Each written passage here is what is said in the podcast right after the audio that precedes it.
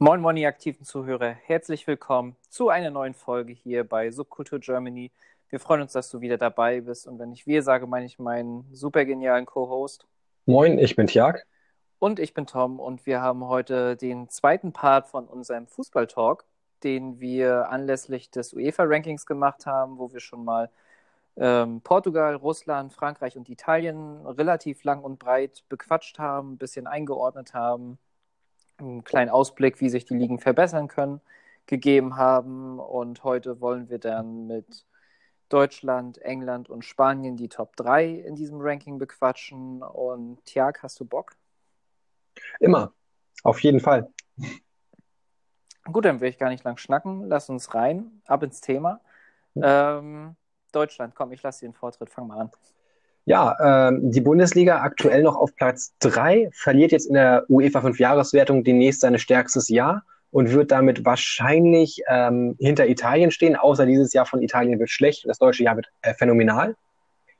Ansonsten wird es wahrscheinlich, dass Deutschland demnächst auch die als viertstärkste Liga antritt, was wir auch letztes Mal schon angesprochen haben, dass wir diese Entwicklung definitiv als realistisch ansehen, zumindest ich. Äh, nichtsdestotrotz hat Dortmund, äh, Deutschland, wie immer noch äh, die bekannten guten Teams, Dortmund, Bayern. Neu rausgekommen ist jetzt Rasenballsport Leipzig und ich würde mich noch um Leverkusen kümmern.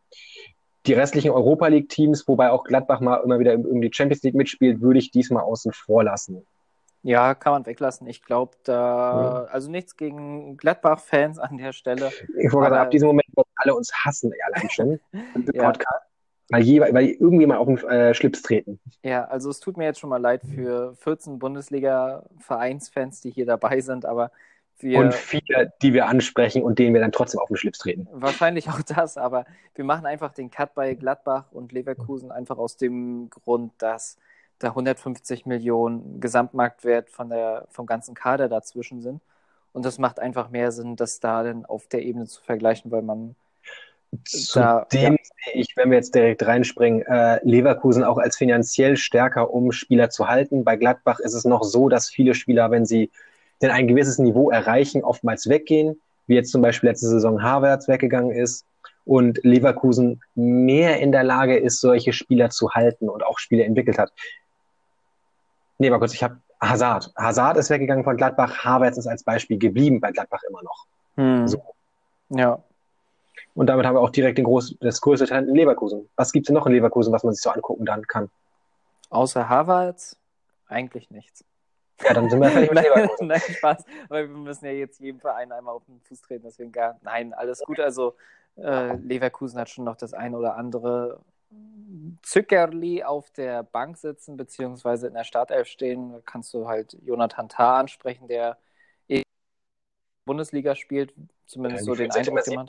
Ne? Ja, 17, also ich, also ich meine, der ist immer noch 23. Manchmal habe ich den Eindruck, der ist, ist schon gefühlt länger dabei. Ähm, ja, gefühlt ist er einfach so lange da wie Antonio Rüdiger mit 26, ne? Ja, ja klar. So nach dem Motto, aber auf einmal und auch mit seiner Statur, wie er gebaut ist und sowas, ein richtiges Bollwerk schon als Jugendlicher gewesen. Heutzutage immer noch einer der guten Verteidiger zu sagen, könnte man, na, ab und zu denkt man immer, dass ein Schritt noch nach vorne da gehen könnte, aber noch nicht gegangen ist. Aber ich bin gespannt, was in den nächsten zwei Jahren so noch von ihm noch kommt. Ja, durchaus. Also da wird man noch einiges hören können. Ansonsten ist der Kader, sage ich mal, von Leverkusen nicht mehr so wie die ja, letzten fünf Jahre vielleicht mit extrem jungen Talenten. Also da sind jetzt schon mittlerweile gestandenere Talente drin, die sich schon woanders mal einen Namen gemacht haben. Zum Beispiel ein Amiri in Hoffenheim, der da auch schon sehr lange gespielt hat, der jetzt äh, diesen Sommer denn mhm. nach Leverkusen gewechselt ist. Immer noch jung, aber sage ich mal auch schon 22 und auch mit gewisser Erfahrung ausgestattet ist da Leon Bailey, der vielleicht einen kleinen Knick in seiner Karriere hat, beziehungsweise Aufgrund dieser von Verletzungen, ja. Ja, vor, vor allem deshalb. Aber ich meine mal so, das ähm, Niveau, was man ihm vorletzte, Ende vorletzte Saison so bescheinigt hat, das hat ja schon ganz große Vereine auf den Plan gerufen, was, sage mhm. ich mal, jetzt den Sommer eher ausgeblieben ist, eben wegen Verletzungen, aber auch weil dann da die Leistungsentwicklung eine kleine Delle drin hat, macht ja aber nichts. Der Spieler kann ja immer noch was werden. Also ist ja jetzt nicht so, dass man davon ausgehen muss, dass er gar keinen Schritt mehr nach vorne macht. Aber ich will sagen, er ist halt eigentlich schon Talent, das sehr viel Profi-Erfahrung schon mitbringt. das auf jeden Fall. Ansonsten, anderes Talent, was man noch ansprechen kann, Musa Jabi von PSG, der kürzlich gekommen ist. Ja. Links außen. Ähm, ansonsten, ja klar. Das ist mit Kai Havertz das, das absolute Kronjuwel des deutschen Fußballs, wenn man es so sagen will, in dem Team verankert. Und ansonsten ist da, sind da viele erfahrene Spieler. Also vom, vom ganz jungen Kern haben wir, glaube ich, schon alles angesprochen, was man irgendwie mal nennen müsste, wenn man über Leverkusen spricht. Oder habe ich aus deiner Sicht irgendwas vergessen jetzt gerade? Nee, also tatsächlich nichts. Das Einzige, was ich jetzt noch hätte, ist, dass sie halt viele gute Spieler ähm, rangezogen haben, beziehungsweise viele tatsächlich, wenn ich jetzt darauf gucke, aus Hoffenheim geholt haben, tatsächlich sogar. ja. Äh, die jetzt aber immer noch geblieben sind und jetzt in der Mitte 20 Bereich sind, sowas wie Diemerbay, Volland und sowas, also auch gestandene Spieler haben, die das Team tragen. Ähm, und immer mal wieder auch welche Leute haben, wie jetzt zum Beispiel mal bei Schalke kennt, dass immer wieder jemand hochkommt bei ähm, Leverkusen, dass da auch Talente aus der eigenen Reihe gefördert werden. Ähm, jetzt mit dem neuen Coach, mit Bosch, einen sehr interessanten Trainer, der sehr offensiv spielt. Ähm, ich gehe davon aus, dass sie eigentlich oben mitspielen sollten, auf jeden Fall mit dem Kader. Champions League sollte drin sein. Äh, wobei ich bei Bosch immer noch so mit der sehr offensiven Taktik kannst natürlich auch nach hinten losfeuern. Ja, das durchaus und vor allem, weil ein Leverkusen, sag ich mal, grundsätzlich ein bisschen defensiv schwächer, finde ich, daherkommt als das Dortmund und der Bosch-Zeiten. Also das fand ich persönlich defensiv stabiler, deshalb muss man mal gucken, wie er da die Anpassung insgesamt hinbekommt. Nichtsdestotrotz. Ja, aber selbst da, ich meine, er hat ja jetzt auch noch mal ein bisschen Erfahrung gesammelt. Sollte mhm. man vielleicht nicht unterschätzen, dass er da auch äh, die Stabilität ein bisschen besser hinkriegt. Gerade auch, weil da ja auch anderes Spielermaterial dabei ist und da lässt sich ja anders drum rumba rumbauen, wenn man da irgendwo ein System implementieren will. Ne? Ja, auf jeden Fall haben sie mit ihm einen äh, erfahreneren Trainer, der schon ein bisschen renommierter sozusagen ist, im deutschen Fußball jetzt auf jeden Fall auch seinen Namen trägt und ich gehe davon aus, dass es tatsächlich wieder auf Platz vier oder sowas landen wird. Ja, bin Zum ich. Schluss. Bin ich Weil ich natürlich immer noch Gladbach die einen Überraschungsmoment einräume. Die sind ja immer da wieder da oben. Ich dabei. durchaus auch. Bin, mhm. ich, bin ich ganz bei dir. Kann ich auch absolut verstehen. Muss man gucken. Aber grundsätzlich denke ich mal, gibt die Kaderbreite von Leverkusen mehr her über eine Bundesliga-Saison, dass da mehr Punkte generiert werden, als vielleicht ein Gladbacher Kader das schaffen könnte. Würde ich jetzt mal ganz frech in den Raum stellen. Und nichtsdestotrotz spielt Gladbach immer noch auch unter Bosch äh, sehr interessanten und sehr attraktiven Offensivfußball, der auch, also erst recht, wenn man nicht Gladbach-Fan, äh, Lever, ich meine Leverkusen, sorry, ich verwechsel schon die ganze Zeit, Leverkusen sehr attraktiven Offensivfußball, ähm, den man sich auch gerne angucken kann, wenn man nicht Leverkusen-Fan ist. Hm. Ja, auf jeden Fall. Macht einfach Spaß, ja.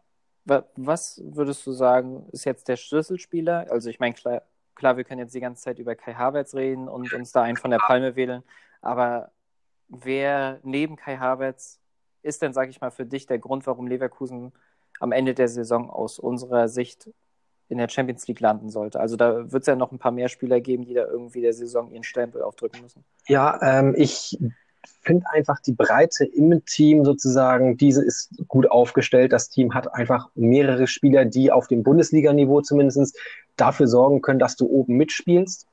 Ähm, wenn wir jetzt davon reden, dass wir halt Jonathan Tah in der Verteidigung haben, der die organisieren kann und sowas, der immer gestandener daherkommen sollte, immer routinierter wird und so, ähm, die Verteidigung auch aufzieht, hast du eine, mit ihm einen guten Innenverteidiger, dann hast du mit äh, der, der aus Eintracht Frankfurt kommt, ursprünglich der Torwart. Radetzky. Genau der Name. Äh, gestandenen Bundesliga-Torwart sozusagen mittlerweile schon, der eigentlich auch international ähm, was leisten kann und so. Da ist also auch, auch einen soliden Torwart da drin. Und in der Zentrale hast du jetzt mit Amiri und Demir Bay auch noch zwei neue gute Leute geholt, die Kai Havertz auch ein bisschen die Last äh, abnehmen können sozusagen oder auch ohne Kai Havertz sozusagen agieren können. Und dann hast du schon außen angesprochen, wie Bailey, wenn er jetzt ähm, gut ist. Bellarabi ist jetzt wieder nicht mehr so spritzig, wie er mal war.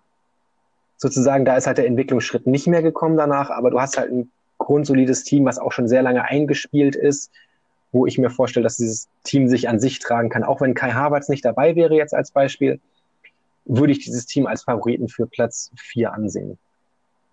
Ja, kann man, glaube ich, gut so sagen. Also klar, du hast Kai Havertz ohne ihn, sage ich mal, rückt ein Gladbach wahrscheinlich ein bisschen dichter an Leverkusen ran. Auf jeden ist, Fall, da ist auf jeden Fall eine ziemlich große Lücke sozusagen geschlossen worden. Ja, aber dafür ist er ja nun mal auch der Spieler, der da in der Zentrale offensiv, sage ich mal, der Schlüsselspieler ist und den hat halt eben Gladbach nicht und deshalb, klar gebe ich dir recht, das Team von Leverkusen würde wahrscheinlich trotzdem um die Champions League mitspielen.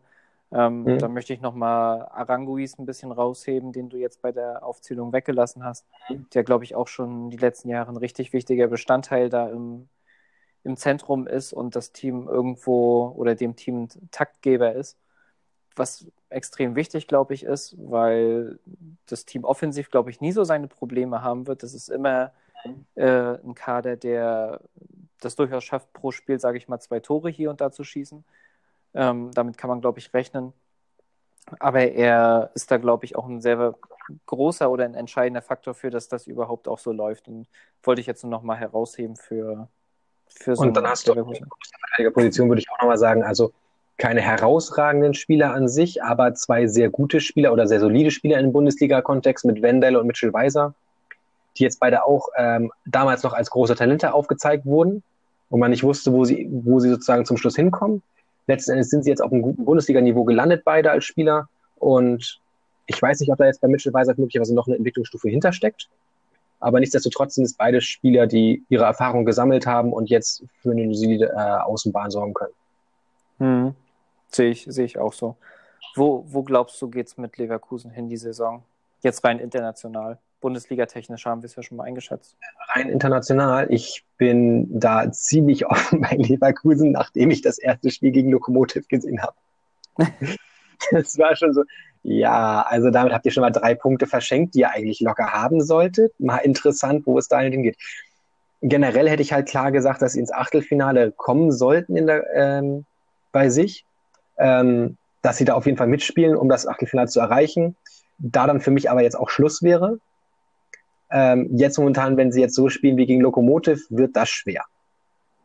Ja, also ich bin da jetzt auch nicht so wirklich überzeugt, was das Champions League äh, Spiel von Leverkusen angeht. Ich glaube, das ist nicht das Team, was da so richtig Punkte holt. Also ich könnte mir auch vorstellen, dass es durchaus in die Europa League runtergeht, was vielleicht auch für die Punktesammlung im, im deutschen Lager besser vielleicht wäre, weil ich mir gut vorstellen kann, dass Leverkusen ähm, in der Europa League besser funktionieren könnte, auch was die Matchups angeht.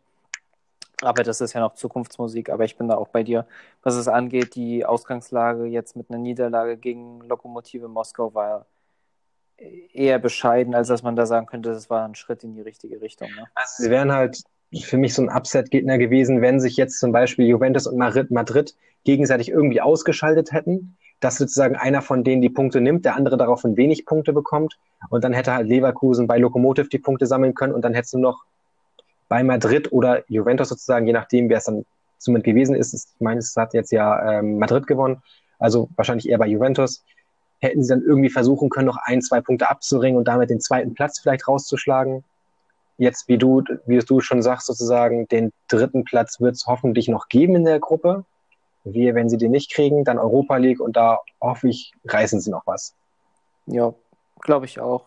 Ähm, also Titelanwärter würde ich sie da nicht sehen sozusagen, da würde ich sie halt noch schon in einem, hinter einem Arsenal oder sowas sehen, aber auf jeden Fall sind sie auch jemand, der auf dem Niveau von einem Eintracht Frankfurt letzte Saison spielen könnte.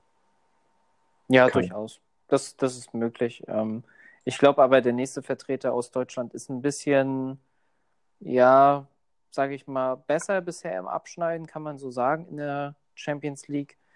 Platz 3, sage ich mal, vom, vom Marktwert in der Liga. Mit Abstand größten Kader in der Liga auch tatsächlich. Das kommt erstmal noch dazu. Ich meine, 36 Mann sind eine Hausnummer.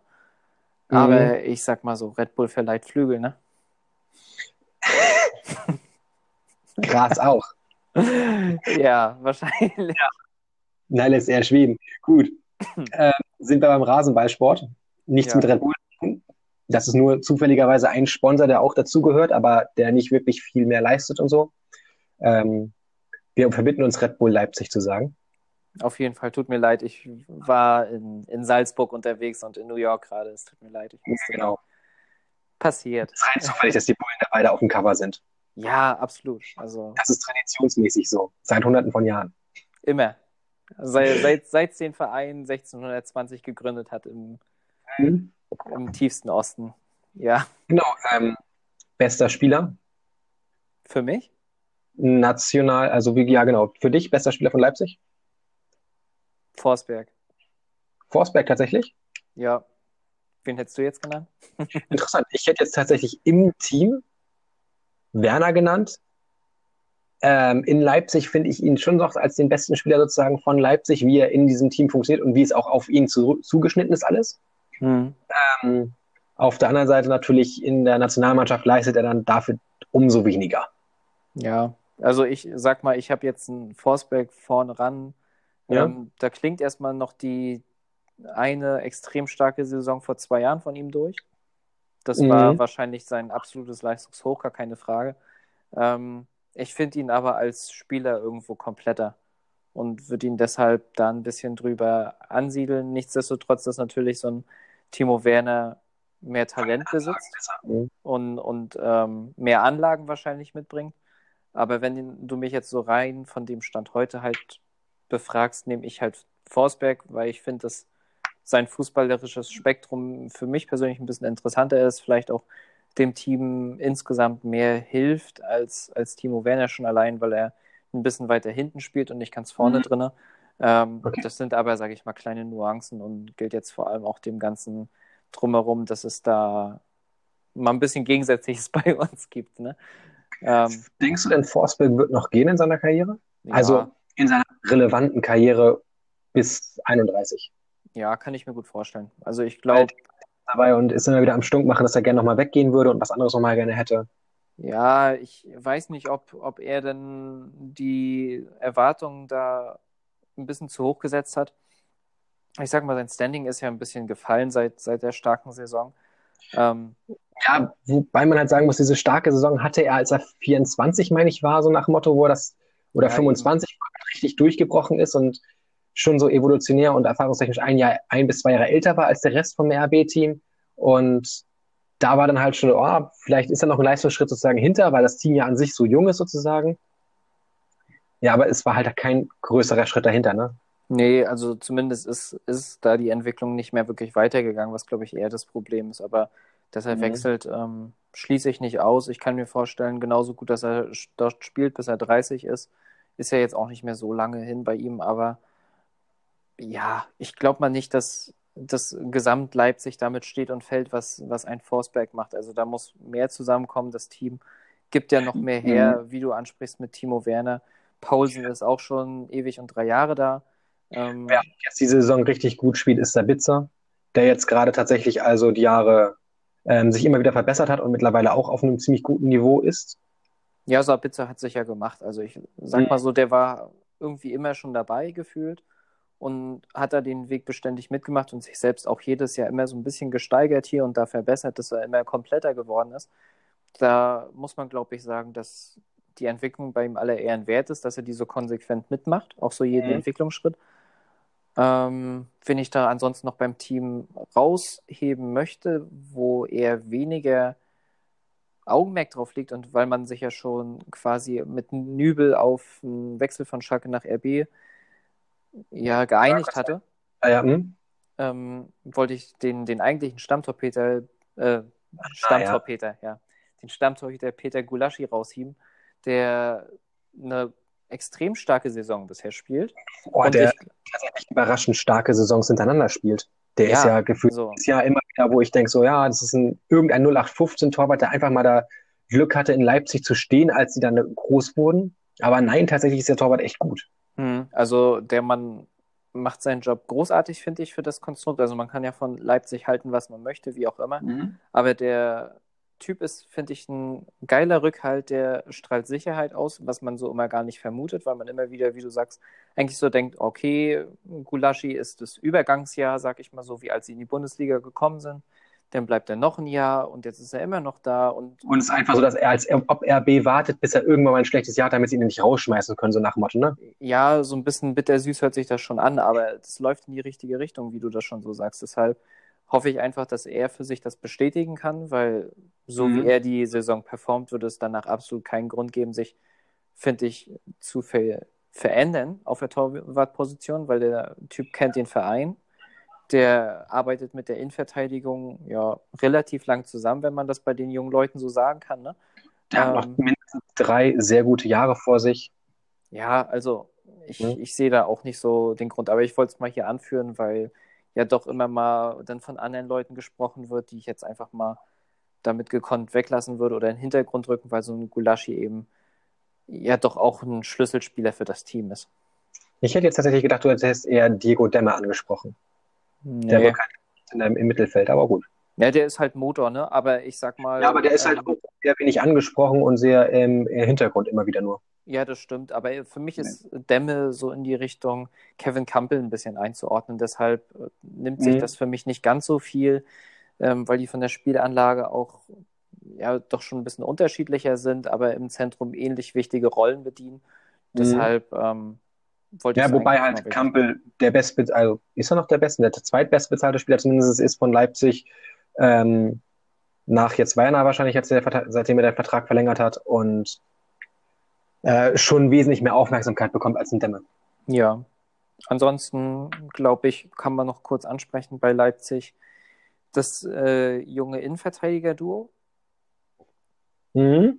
wenn du, wenn du möchtest. Die beiden Also, ja, ich glaube, man hat ansonsten über alles und jeden schon gesprochen, aber Upamecano, Konate, also ja, Upamecano war ja lange jetzt verletzt, aber beides, also dass man zwei so junge Innenverteidiger bekommt, die auch noch so talentiert sind, ist echt schon großartig. Äh, Hätte ich nicht gedacht. Beides auch noch Franzosen, die können sagen, also ist schon schade, dass die Franzosen sind und keine Deutsche. aber ja, ähm, sehr solides Innenverteidiger-Duo, mit dem man auf jeden Fall sehr lange auch noch aufbauen kann. Ja. Äh, das Team, was äh, natürlich immer noch mal wieder durch den Kapitän so ein bisschen aufgebrochen wird. Daraufhin, dass der auch mal seine Spielzeit bekommen muss mit Willi Orban, aber sonst äh, zwei mega talentierte Leute. ja. Und wie du schon äh, sagst, also das, was sie jetzt abspulen, ist schon solide und ich glaube, das ist bei zwei 20-Jährigen eher ein Kompliment, was sie ru- runterspielen können in der Bundesliga. Wenn man davon solide spricht, ist ja Wahnsinn, was, was das Team hergibt. Gerade auf den beiden Positionen, glaube ich, sind so die mit die überragendsten Talente, die der Kader aktuell hergibt. Ist auf jeden Fall spannend zu sehen. Also wie gesagt, man kann von der Einstellung her bei Leipzig stehen, wie man möchte, aber das, das ist aller Ehren wert, was, was sie da sich für eine Ausgangsposition geschaffen haben mit den beiden.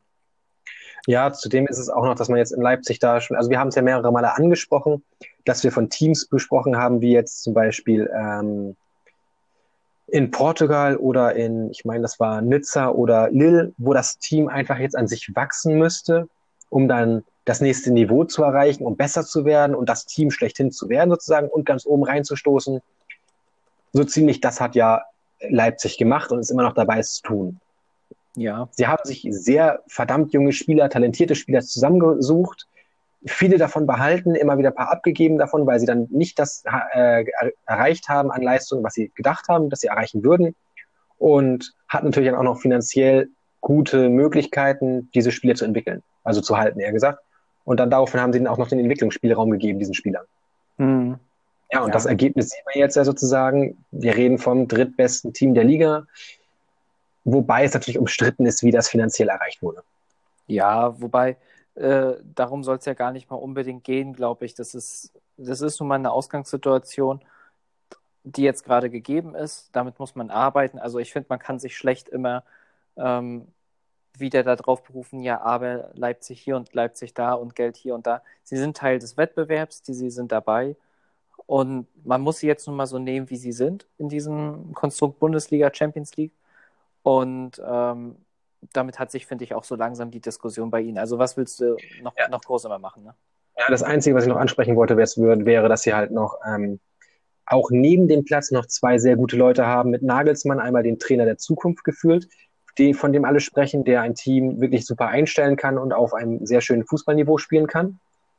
Ähm, und mit, jetzt habe ich den anderen Namen vergessen. Ralf Rang? Letztes Jahr äh, Ralf Rangig, einen Älteren, der auch, was er angefasst hat, mit dem, was er an Geld bekommt, immer auf jeden Fall was Gutes leistet. Er hat noch nie gefühlt nicht underachieved mit dem, was er hat.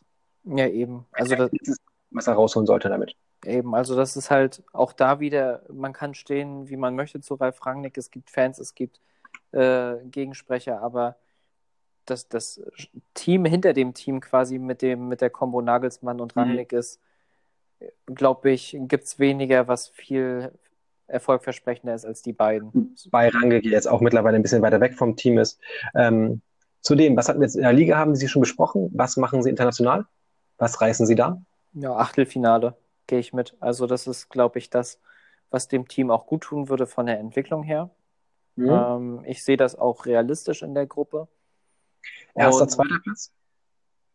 Äh, unter Umständen sogar tatsächlich erster Platz. Also das mhm. kommt darauf an, finde ich, wie sich die, die Dynamik über die erste Hälfte der Gruppenphase entwickelt. Wenn man da mit äh, sechs oder sieben Punkten tatsächlich rausgeht, insgesamt, ja. glaube ich, ist die Vor äh, Ausgangslage für sogar Platz 8, äh, Platz 8, Platz 1 extrem gut. Ähm, ich denke mal, Platz 2 ist realistischer, würde dem Team keinen Abbruch tun und ist, glaube ich, auch ganz schön für das Team, sage ich mal, nachdem die Gruppe ja eher ein bisschen unrühmlicher ist von, der, von den Namen her. Da würden sich wahrscheinlich viele junge Spieler auch nicht gegen grämen, wenn die im Achtelfinale dann auf Paris oder Juventus, auf Real oder sowas treffen würden.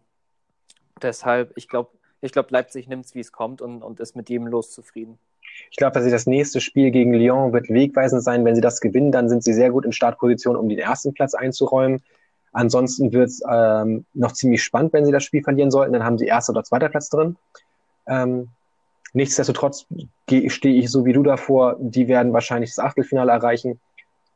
Äh, sie werden wahrscheinlich eins der nicht der schlechteren Teams im Achtelfinale sein und da dann auch wahrscheinlich rausfliegen. Aber äh, das Team ist tatsächlich eher, ich glaube, diese Champions League-Saison ist nicht, ist mehr für Erfahrung sammeln und die werden in den nächsten paar Jahren wahrscheinlich eher oben damit äh, mit nach vorne stoßen.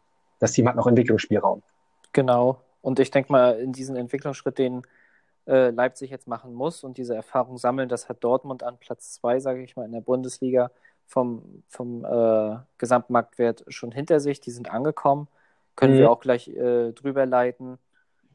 Ja, Dortmund braucht man, glaube ich, nicht viel sagen. Eigentlich genauso wenig wie zu Bayern. Da ist so viel gesagt im, im deutschen Raum. Es gibt eigentlich nur einen Spieler, der gut drin ist, Jadon Sancho. Äh, mit 19 Jahren, komischerweise ist er gut und so gut wie er ist sozusagen und hat auch noch so eine Konstanz in seiner Leistung. Der Rest ist scheiße vom Team, können weitergehen.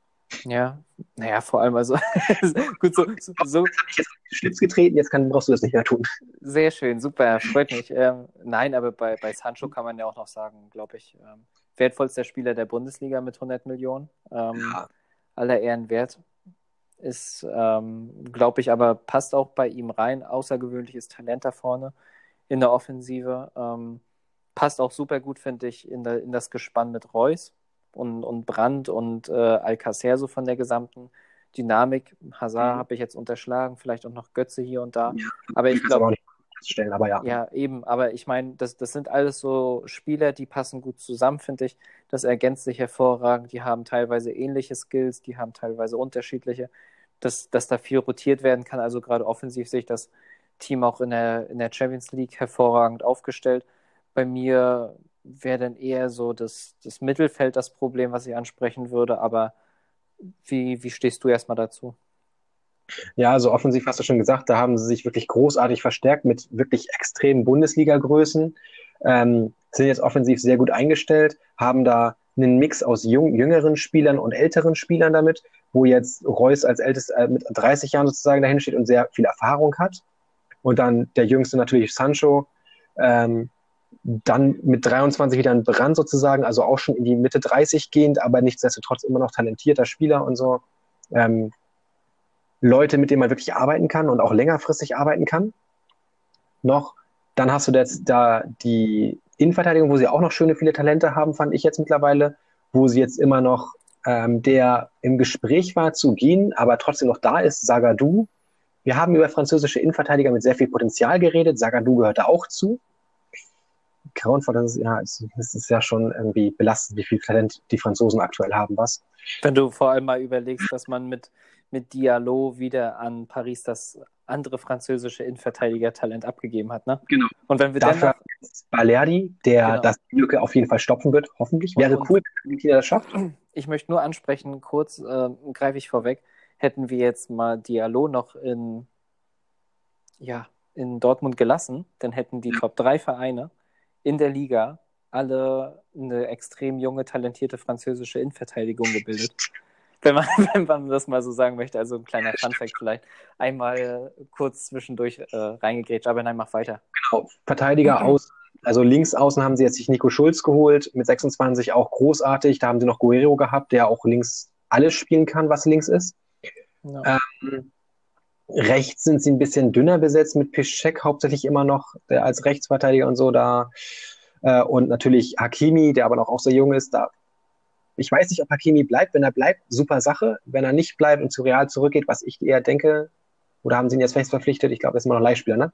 Ist immer noch Leihspieler ähm, in seiner zweiten Saison jetzt, aber ich glaube also auch, der der wird früher oder später zurückgehen. Der ist Genau, dann ist es nämlich ziemlich traurig. Dann müssen sie irgendwie auf rechts auf jeden Fall was nachlegen nächste Saison, wenn nicht sogar schon im Winter. Und was du im Mittelfeld angesprochen hast, ja, also das Mittelfeld ist gut besetzt, es hat gute Spieler, aber es hat jetzt nicht das Herausragende, was, mir, was einem so in, in den anderen Positionen da ist, ne? Ja, also da, da ist natürlich Qualität zweifelsfrei vorhanden. Ne? Ähm, wenn wir mit Witzel, über. Witzel reden, reden, mit Weigel, der seine besten Jahre klar unter Thomas Tuchel hatte, ähm, auch stark. Dahut auch immer noch in einem jungen Alter von 23, wo man zwar sich immer noch erhofft hat, dass da noch der ein oder andere Entwicklungsschritt kommt, aber Wobei es ja nicht ausge ausgeschlossen ist, dass er immer noch kommen könnte. ja, deswegen sage ich ja nur, bisher hat man sich das schon irgendwo Also man hat sich mehr erhofft, Ja, durchaus. Ähm, aber da Da- fehlt mir im, im Gesamtbild zum kompletten Verein dann doch ja insgesamt das Potenzial beziehungsweise die, die Durchschlagskraft. Ne? Also das ist denn, ja. Eine Talent sozusagen, wo du sagst, so von wegen, okay, da steht auf jeden Fall was, wo was zukunftsorientiert ist, ne? ja, und das gleiche Problem gibt es bei mir dann halt auch, wenn ich von Dortmund spreche, dann irgendwie auf der Torhüterposition. Also wo die Innenverteidigung und der Sturm, sage ich mal, so extrem herausragend sind, finde ich, ist Birki jetzt auch nicht unbedingt der Torhüter für so ein Spitzenteam. Also da sehe ich den ein oder anderen Torhüterkandidaten dann doch noch deutlich stärker an. Tatsächlich, wenn du jetzt Navas hast oder Birki, wen würdest du nehmen? Ja, Navas. Ganz genau, wäre ich auch davor gestanden tatsächlich und dann habe ich die FIFA 20 Demo gespielt und dann ist Birki besser als Navas. 85 und damit ist er ein sehr solider Torwart. FIFA sieht da mehr Potenzial in ihm als ich. Ich sehe auch eher so von wegen Bundesliga, ja, super. Für das, was ich bei Dortmund erreichen äh, sehen möchte, was ein mindestens Finale in der Champions League ist, ähm, wenn nicht sogar ein Halbfinale. So, da würde ich Dortmund gerne sehen. Sehe ich aber dann, dass dann Birki sozusagen gegen so ziemlich jeden anderen potenziellen Torwart verlieren würde. Im Ja, 1 gegen 1 so.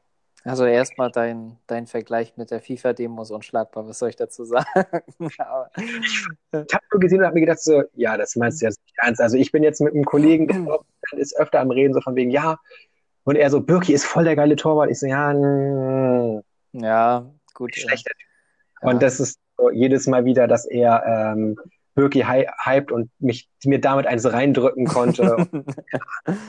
ja, köstlich. Ähm, ja, gut, was soll man sagen? Aber ich, ich sehe das wie du. Also, um, um auf den Champions League-Ausblick zu kommen, ich bin da ganz auf deiner Seite. Also, ich glaube, Viertelfinale ist absolut drin. Ist wahrscheinlich auch das, was man ähm, anstreben sollte. Und je nach Matchup ist halt auch ein Halbfinale möglich. Das würde ich gar nicht ausschließen. Aber genauso gut kann es auch im Achtelfinale rausgehen, glaube ich. Das ist dann letztendlich aber, ja, wie gesagt, Matchup-Sache, wie die Form dann nachher auch im Februar ist. Bis dahin kann viel passieren. Vielleicht äh, tut sich der ein oder andere noch hervor, man weiß es ja nicht. Ähm, in Mhm. Dortmund sind die Verletzungsgeschichten auch immer so eine größere Sache, gerade in der Offensivreihe. da muss man dann gucken. Aber insgesamt glaube ich ja Viertelfinale, unter Umständen Halbfinale ist durchaus drin, aber auch mit hier und da mal Träumerei drin, glaube ich. Ja, wenn wir jetzt nochmal zum Trainer kurz kommen, der, die haben auch einen renommierteren Trainer mit Lucien Favre, der schlechtere Vereine sehr hochgehoben hat.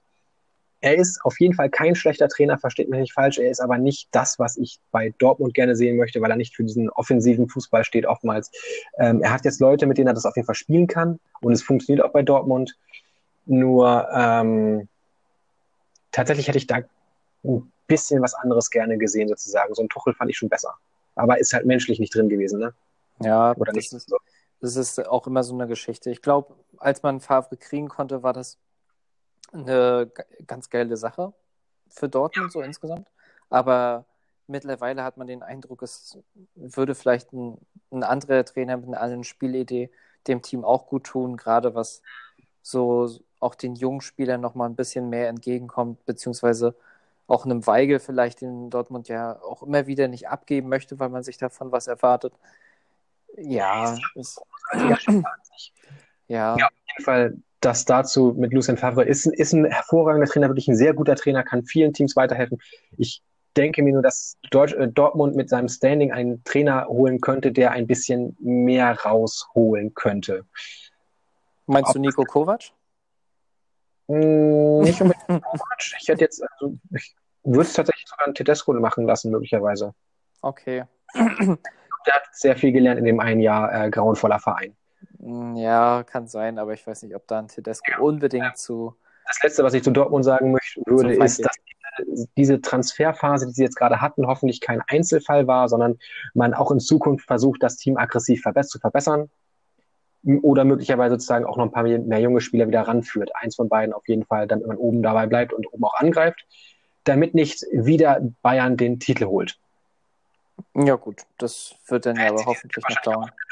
Daraufhin ist Dortmund für mich auch Platz zwei. Dortmund, Bayern wird jetzt seinen 30. Titel holen in der Bundesliga. Hm. Davon aus. Ja, gut, aber da Bayern ja außerhalb von Deutschland liegt und ein eigener Freistaat ist, können wir das ja weglassen. Dann gehen wir rüber zu England. Nein, nein, Spaß. Bundesliga, da zählen sie das. Komm, wir machen das mal. Es geht ja nicht darum, was wer wohin will. Ja, ach, alles gut. Ähm, Interessante Verteidiger gesprochen. Bayern ist dein Verein, dann leg mal los. ja, Deine- alle, Heimat laufen. äh, alles und jeder geil. Ähm, besser als der Rest in Deutschland. Der Rest hat nur Schmutz. Und ähm, ja, Viva la Munich. Nein, Spaß. Äh, Fan ähm, vergessen. Ja, habe ich wirklich vergessen. Tut mir leid auf jeden Fall an der Stelle. Aber nee, ich meine, was, was soll man groß sagen? Ich glaube, ähm, die Saison ist schwierig, weil das irgendwie immer noch so ein bisschen Umbruch ist. Klar, neue Gesichter. Der Verein hat sich in den letzten zwei, drei Jahren extrem gewandelt, was, ähm, glaube ich, auch so die, die Teamstruktur angeht. Da wird sich einiges herauskristallisieren müssen. Da wird hier und da ein Spieler sich ähm, hervortun müssen, der, sag ich mal, lautstark vorangeht. So ein Kimmich macht das ja schon. Vielleicht braucht man hier und da noch andere. Ich weiß nicht, wie, je nachdem, wie Goretzka von der Verletzung wiederkommt und ob er sich da ein bisschen mehr im Team etablieren könnte, ob ihm die Rolle dann zufällt oder vielleicht ein Tolisso. Das wird man sehen können. Ich würde eher jetzt, wenn wir über München sprechen, da auch da so viel schon drüber geredet worden ist, auf die Fragezeichen lieber mit dir eingehen wollen, was das Team angeht, weil ich das ein bisschen interessanter finde. Und ähm, ich glaube, der, der Kader funktioniert soweit super. Wir wissen, wie sich ein Gnabry die letzten Jahre gemacht hat, wie vielleicht auch, oder dass ein Coman kommen muss jetzt nach einer Verletzung und sich auch endlich mal langzeitig fit positionieren muss. Und das ist genau der Punkt, den ich mit Fragezeichen anspreche. Also das ist Verletzungen. Verletzung. Das Team kommt da irgendwie nicht raus. Also seitdem Robben und Ribéry 2009 vereint worden sind in ihrer Allgemeinherrlichkeit, ist, ist die Verletzungsproblematik allgegenwärtig. Also du hast dann da mit Boateng Leute, du hast einen Lukas Hernandez, der jetzt auch immer wieder schon angeschlagen ist, beziehungsweise mit Verletzung kam. Goretzka ist kein Glasknochen, hat aber auch hier und da Wehwehchen, ebenso wie Martinez.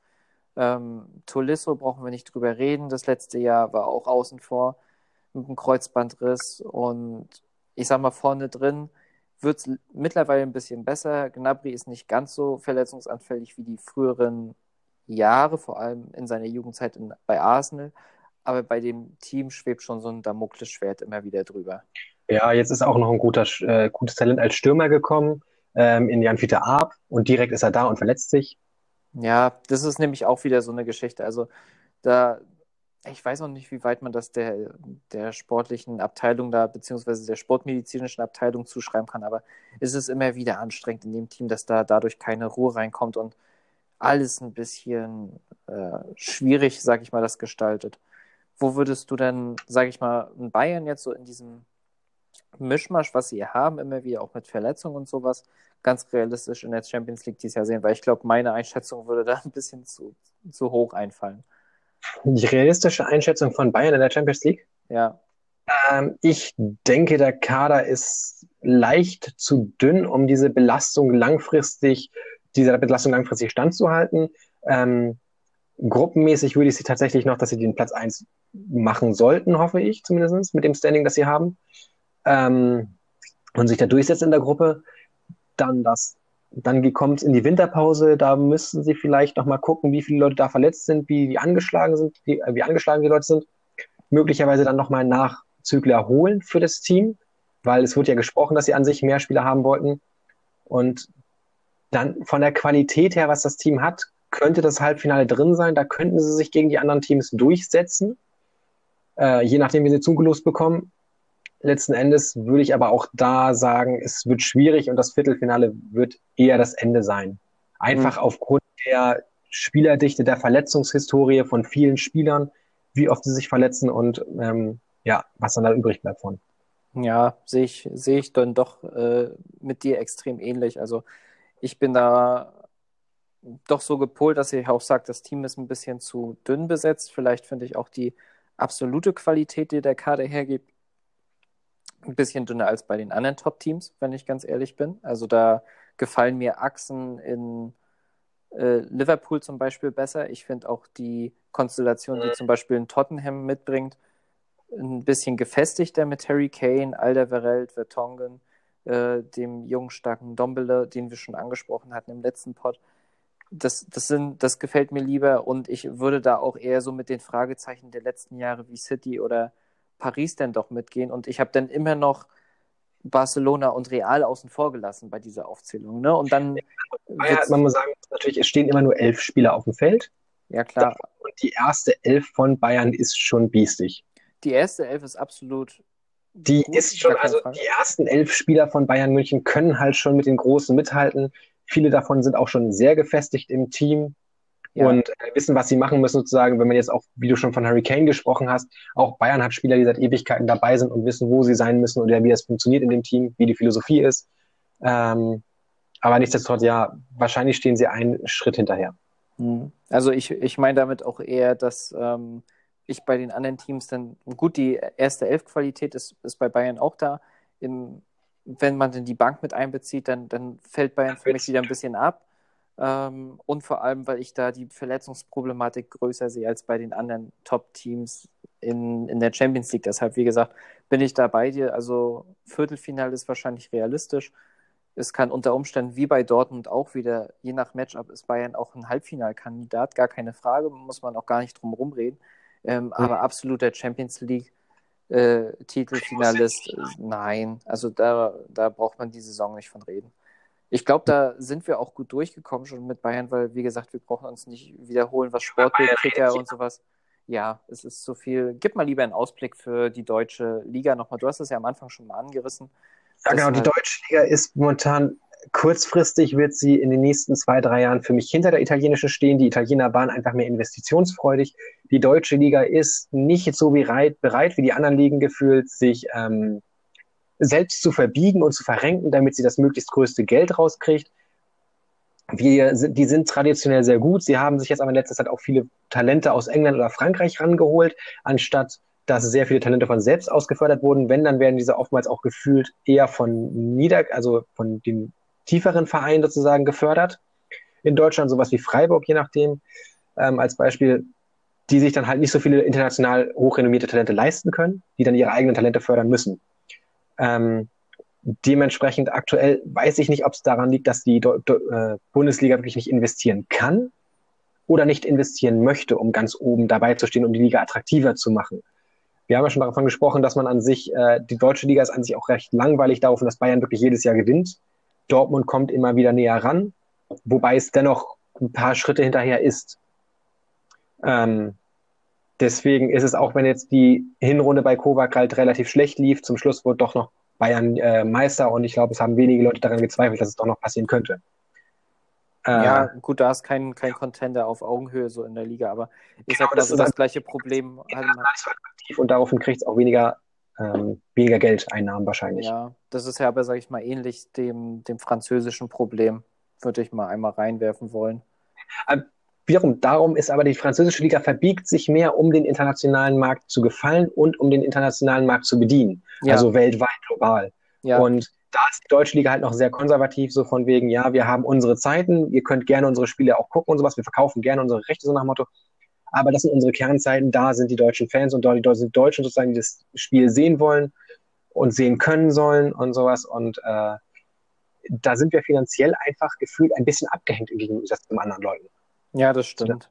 Und die, die Tendenz ist, finde ich, auch eher nach unten als nach oben. Also genau, da, und daraufhin Italien wird Deutschland in der Zukunft erholen. Wir sind nicht davor, dass wir irgendwie auf Spanien aufschließen. Dementsprechend ist für mich äh, Deutschland wird mit in der Zukunft eher mit Frankreich und Italien kämpfen, als sich an, an sich als sich an Spanien oder England zu nähern. Ja, sehe ich genauso. La, äh, sorry für das ganze Stottern. Alles gut, gar kein Problem. Ab und zu kickt der Autismus mal rein, ne? Genau. ähm, gehen wir mal zu einer Liga, die sich auch eher nach oben orientieren will und im Gegensatz zur deutschen Bundesliga auch das Potenzial hat, nach oben durchaus vorzustoßen. Machen wir mal mit England weiter? Mit England, ja, wenn du zuerst England machen möchtest, gerne. Laut der Liga, klar, ist es gerade der zweite Platz. Ähm, je nachdem, aber die beiden, die Spanier und Engländer, geben sich ja nicht viel und tauschen öfter mal die Plätze, ne? Ja, wobei Spanien ja schon über längere Zeit, sage ich mal, die Top 1 Position hatte, eben wegen Real und Barcelona, gar keine Frage. Aber ich glaube. Ja, hm? ja, ich, ich äh, alles gut. Ich glaube, dass die Premier League, glaube ich, so am hinten reindrängen ist, wie, wie seit vielen Jahren nicht mehr und äh, durchaus da seine Chancen hat. Wir, wie viele Teams oder möchtest du alle Teams von den. Ich bin jetzt auch da, wenn du die fünf Jahreswertung anguckst. Spanien hat ein Jahr mit 23, also mit fast 24.000 Punkten. England hat ein Jahr mit 14.000 Punkten, was jetzt als nächstes wegfällt. Also es ist tatsächlich sehr gleich auf, gerade mit Spanien und England. England, Spanien ist einfach sehr konstant gewesen in den letzten Jahren, hat immer 19.000 bis 20.000 Punkte gemacht. England ist jetzt in den letzten beiden Jahren hervorgezogen und je nachdem, wie dieses Jahr ausgehen könnte, wird England wahrscheinlich nächstes Jahr oder Spanien als beste Liga aufgehen. Also die sind gerade darauf, dass das nächste Jahr, letzte Jahr jetzt wegfällt, Spanien 9000 Punkte, äh, nee, 11.000 Punkte vorne ist, könnte England dieses Jahr, wenn sie besser abschneiden, ähm, die beste Liga wieder werden.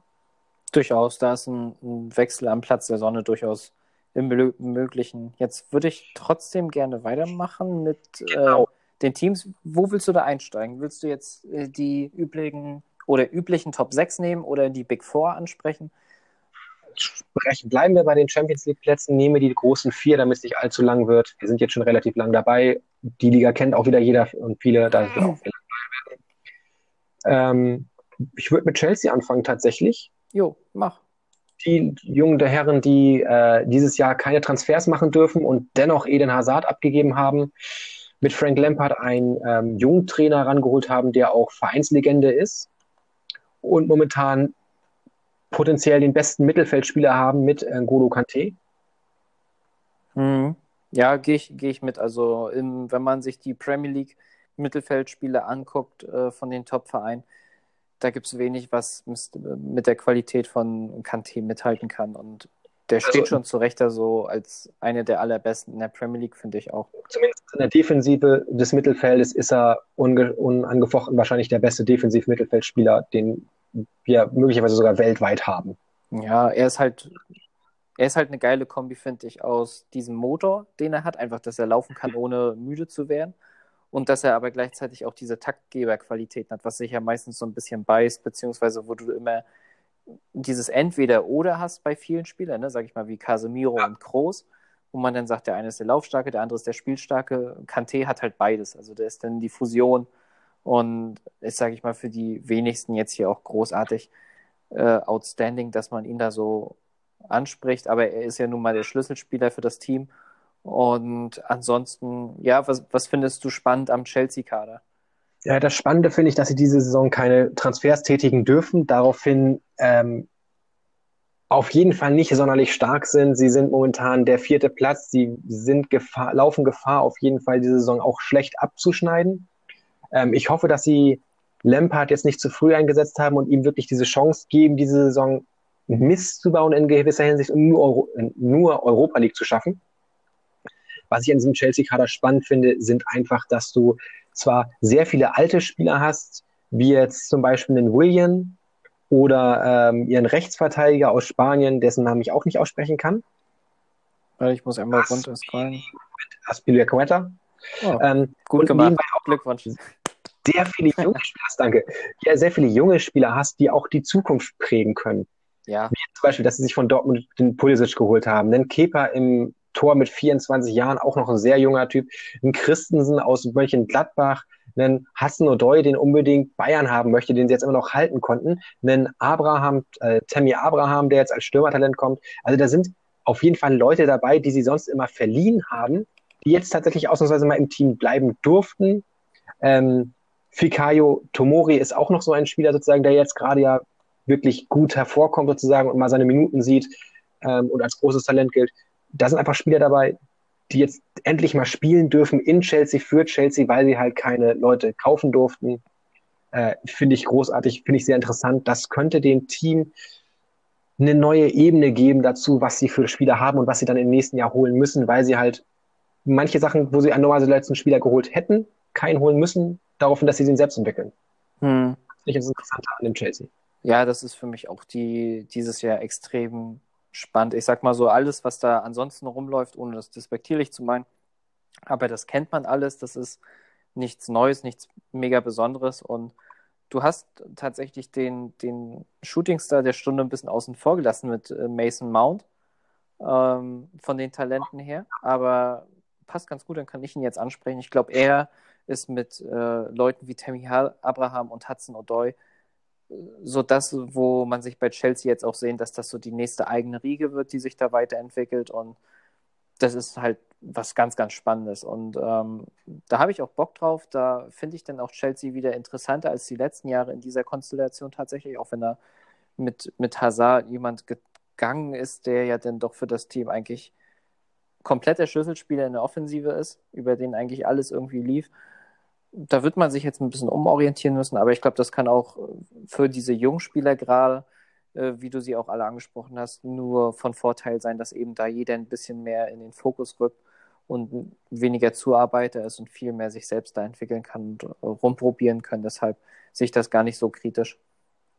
Genau, das Größte, was zum Verein dieses, diese, ähm, nee, dem, den ich am meisten Glück wünsche diese Saison, ist einfach äh, Frank Lampard, dass der in diesem Team bleibt, sich als Trainer etablieren kann. Ich würde es toll finden, wenn der mindestens fünf Jahre auf Chelsea hat wo er trainieren darf und dort trainiert, einfach weil er diese Vereinsikone ist, weil man ihn als wahrscheinlich zu seiner Zeit torgefährlichsten Mittelfeldspieler hatte und ähm, das schon damals Spaß gemacht hat, ihm zuzugucken. Jetzt würde ich ihn gerne als Trainer da sehen bei seinem Verein.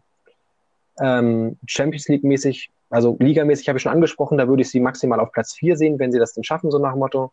Mhm. Weil viel des Marktwertes sozusagen, der sie auf Platz 4 einrenkt, natürlich aus dem Talent kommt, das natürlich auch mal seine Höhen und Tiefen haben darf und auch soll. Ähm, wo siehst du sie international? Oder auf der Liga, falls du sie konträr siehst zu mir? Ich bin da eigentlich genau bei dir. Also das ist halt eine Saison, die durchaus schwankend daherkommen kann.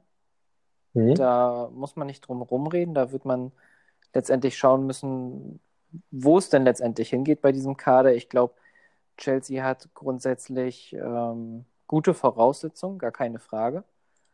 Ähm, aber da, also du hast das mit Lampard angesprochen und ich glaube, wenn man weiß oder unterschreiben könnte, dass Lampard am Ende der Saison das Team immer noch stellen darf, beziehungsweise ähm, mhm. trainiert, dann ist das auch schon ein großer Erfolg für die Saison, weil das im Umkehrschluss wahrscheinlich heißt, dass die jungen Spieler eingeschlagen haben, dass Chelsea ein System mit ihm implementieren konnte, was attraktiv wirkt und wo man die Jahre drauf aufbauen möchte. Und ich glaube, das ist dann auch das, woran denn die Saison oder an dem Abschneiden Frank Lamperts diese Saison kann man wahrscheinlich auch gut das Abschneiden von, von Chelsea insgesamt die Saison sehen.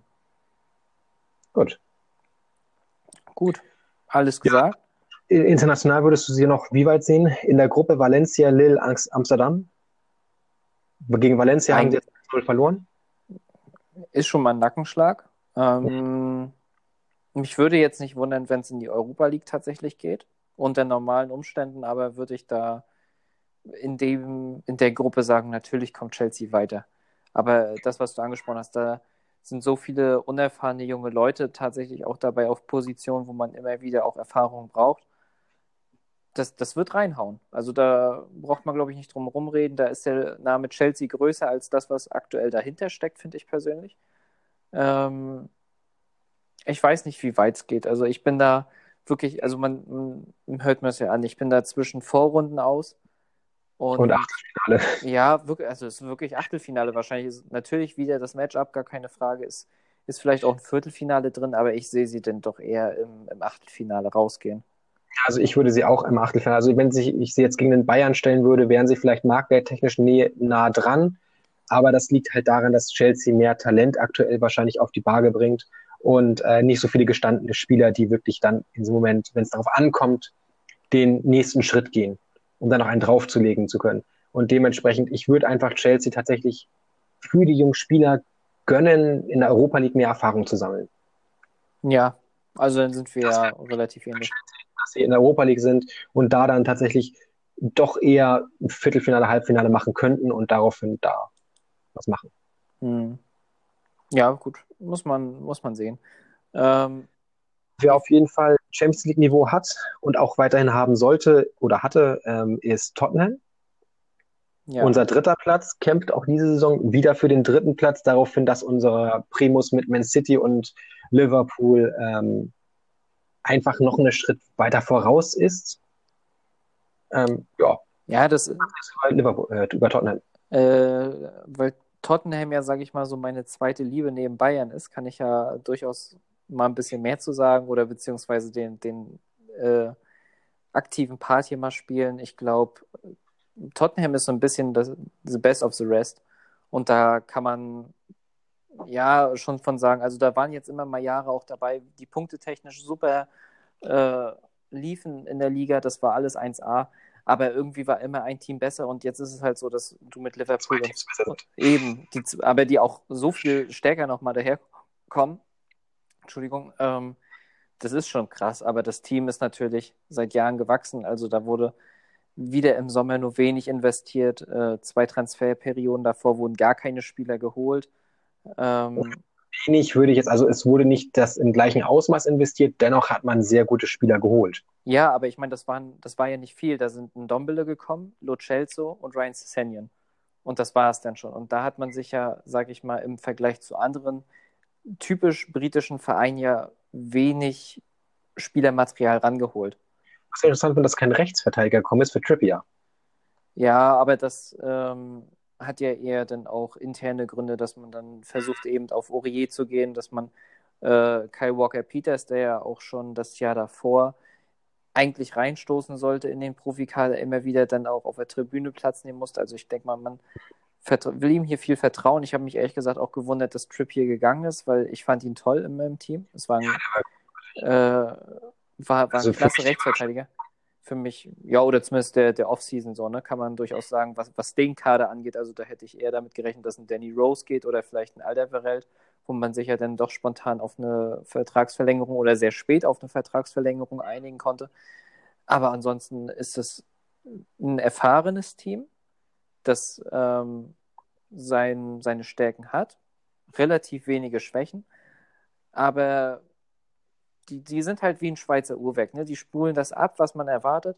Ähm, so ein bisschen fehlt mir der Ausblick nach ganz oben gerade bei dem Team, weil da. Ja, das wäre auch das, was ich sagte, so von wegen, du hast also mit diesem, dass der Trip, das Trippier gegangen ist und darauf kein neuer geholt wurde, ist für mich diese Aussage von wegen, okay, wir sind da, wo wir sind, wir wollen jetzt den nächsten entwickeln, aber wenn du hättest angreifen wollen und den Titel gewinnen wollen oder ähm, in der Champions League nochmal sozusagen ganz oben hin wollen, dann hättest du wahrscheinlich einen neuen geholt, der auf dem Top-Niveau ist. So Ja. nach dieses, ähm, dann hättest du einen größeren Ersatz geholt sozusagen dafür. Dann hättest du irgendwas investiert wieder, um den nächsten Schritt zu machen und nicht einen kleinen Schritt zurück, um dann einen Schritt nach vorne zu machen.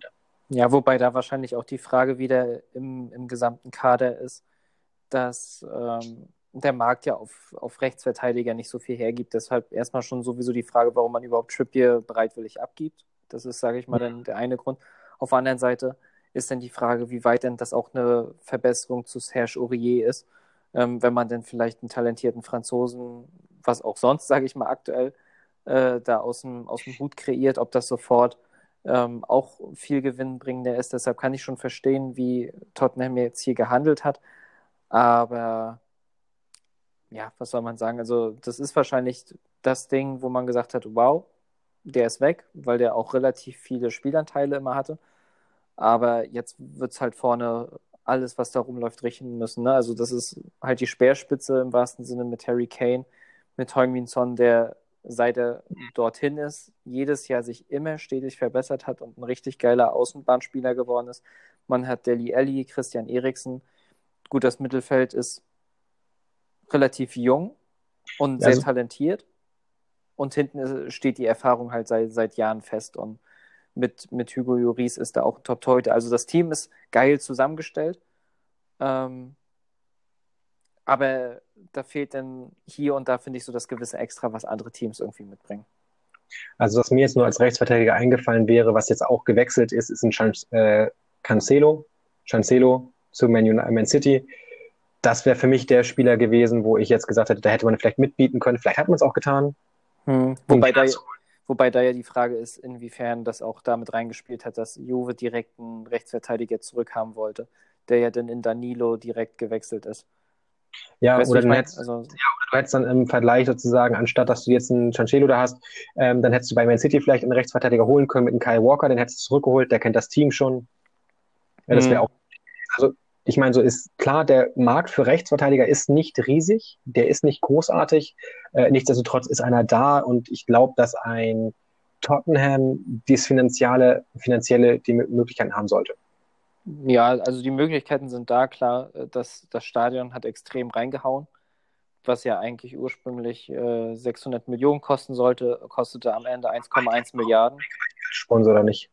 Ja, das, das sind. Also, er wollte, dann könnte er so machen. Also, es ist jetzt kein Oligarch in dem Sinne, wie man es von Abramovic kennt oder von der Kelaifi-Familie, äh, die da in City und, und in Chelsea jeweils hinter sitzen.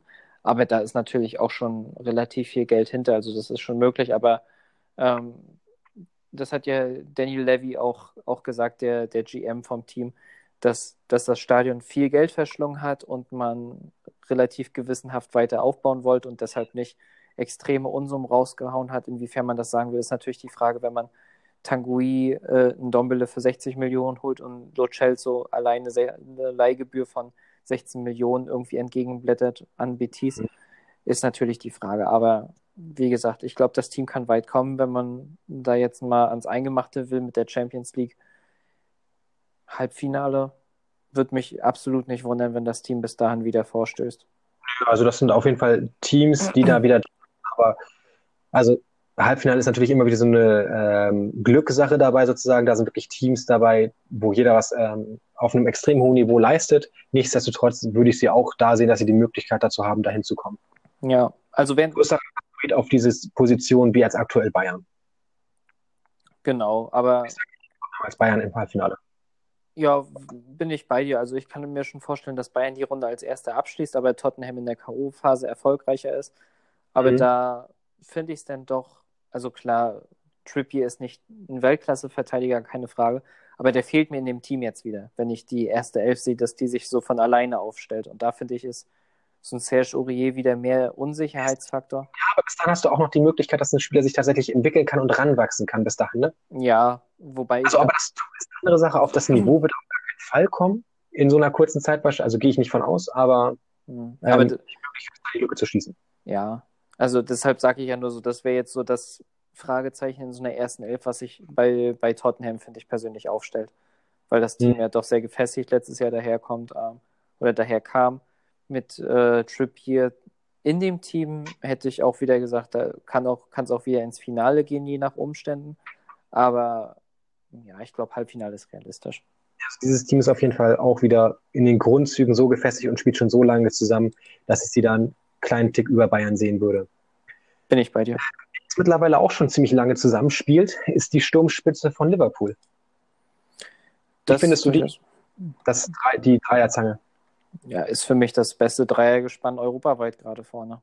Also man kann hier und da für andere argumentieren. Wir können auch gerne da in dem Zusammenhang nachher bei Barcelona drüber quatschen, aber ich finde das aktuelle Momentum und die, das Fitting untereinander ist bei Bobby Firmino, bei Manet und Mo Salah einfach am allerbesten. Und das ist was? Origi, Shakiri und Manet. Ja, okay, dann, dann können wir uns wenigstens auf Manet einigen. ähm, ja, aber auf jeden. Fall äh, finde ich, ist das absolut großartig, was da rumspielt. Ähm, die haben sich gefangen, beziehungsweise miteinander so sind sie so eingespielt. Das kann keine Sturmreihe vorweisen. Und ich glaube, das Team ist auch so aufgebaut, dass alles für die drei zuarbeiten kann, was, was in die Offensive reinläuft. Deshalb, da bleibt kein Auge trocken, glaube ich, was, ja, was das Team angeht. Ist recht, dass andere Spieler jetzt sozusagen darauf, dass Saleh, äh, Salah und Mané endlich auch richtig angekommen sind, so ziemlich. Ähm, Räume aufgemacht wurden durch deren Entwicklung für andere Spieler, wie jetzt zum Beispiel Naldum, der die großartig nutzt und auch hier sehr torgefährlich geworden ist aus dem Mittelfeld. Mhm. Ist mittlerweile nicht mehr nur diese, drei, diese Dreierzange ist sozusagen, die torgefährlich ist, sondern auch das Mittelfeld immer gefährlicher wird. Ja, das auch, wobei ich finde, Liverpool das gar nicht ja die allergrößte Stärke im Mittelfeld besitzt, eigentlich ja auch gar nicht braucht, dadurch, dass, ähm, ja. dass das so schnell gespielt werden wird, dass das eher so eine Zwischenstation natürlich zwischen Abwehr und Angriff ist.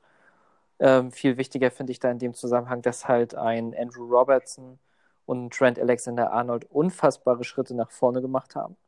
Und, Alexander ähm, auch den größten Marktwert für einen Rechtverteidiger, finde ich auch schon beachtlich, also auch wegen Potenzial von 20 Jahren und sowas, aber ja, vor allem, wie, wie viel er auch schon gespielt hat, das darf man ja auch nicht vergessen. Also, ja. ähm, das sind beides super interessante Außenverteidiger und ich möchte da auch wieder so, so meinen persönlichen Fokus drauf legen an alle, die halt Liverpool das ja sehen können.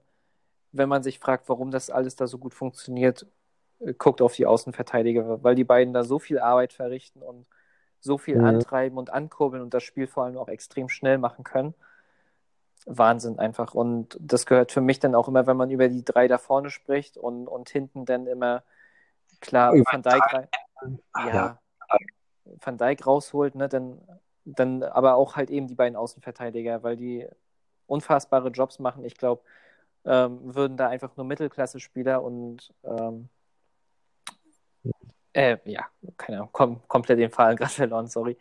Ja, alles in der Innenverteidigung würde ich jetzt darauf angehen. Du hast dann einen Van Dijk und dann hast du einen äh, Joe Gomez als sehr gutes äh, Talent sozusagen in der Innenverteidigung, was gerade kommt, mit einem Joel Matip und einem Lovren, auch noch zwei gute Innenverteidiger, die aber einfach neben den Van Dijk schon wieder unglaublich viel schlechter aussehen.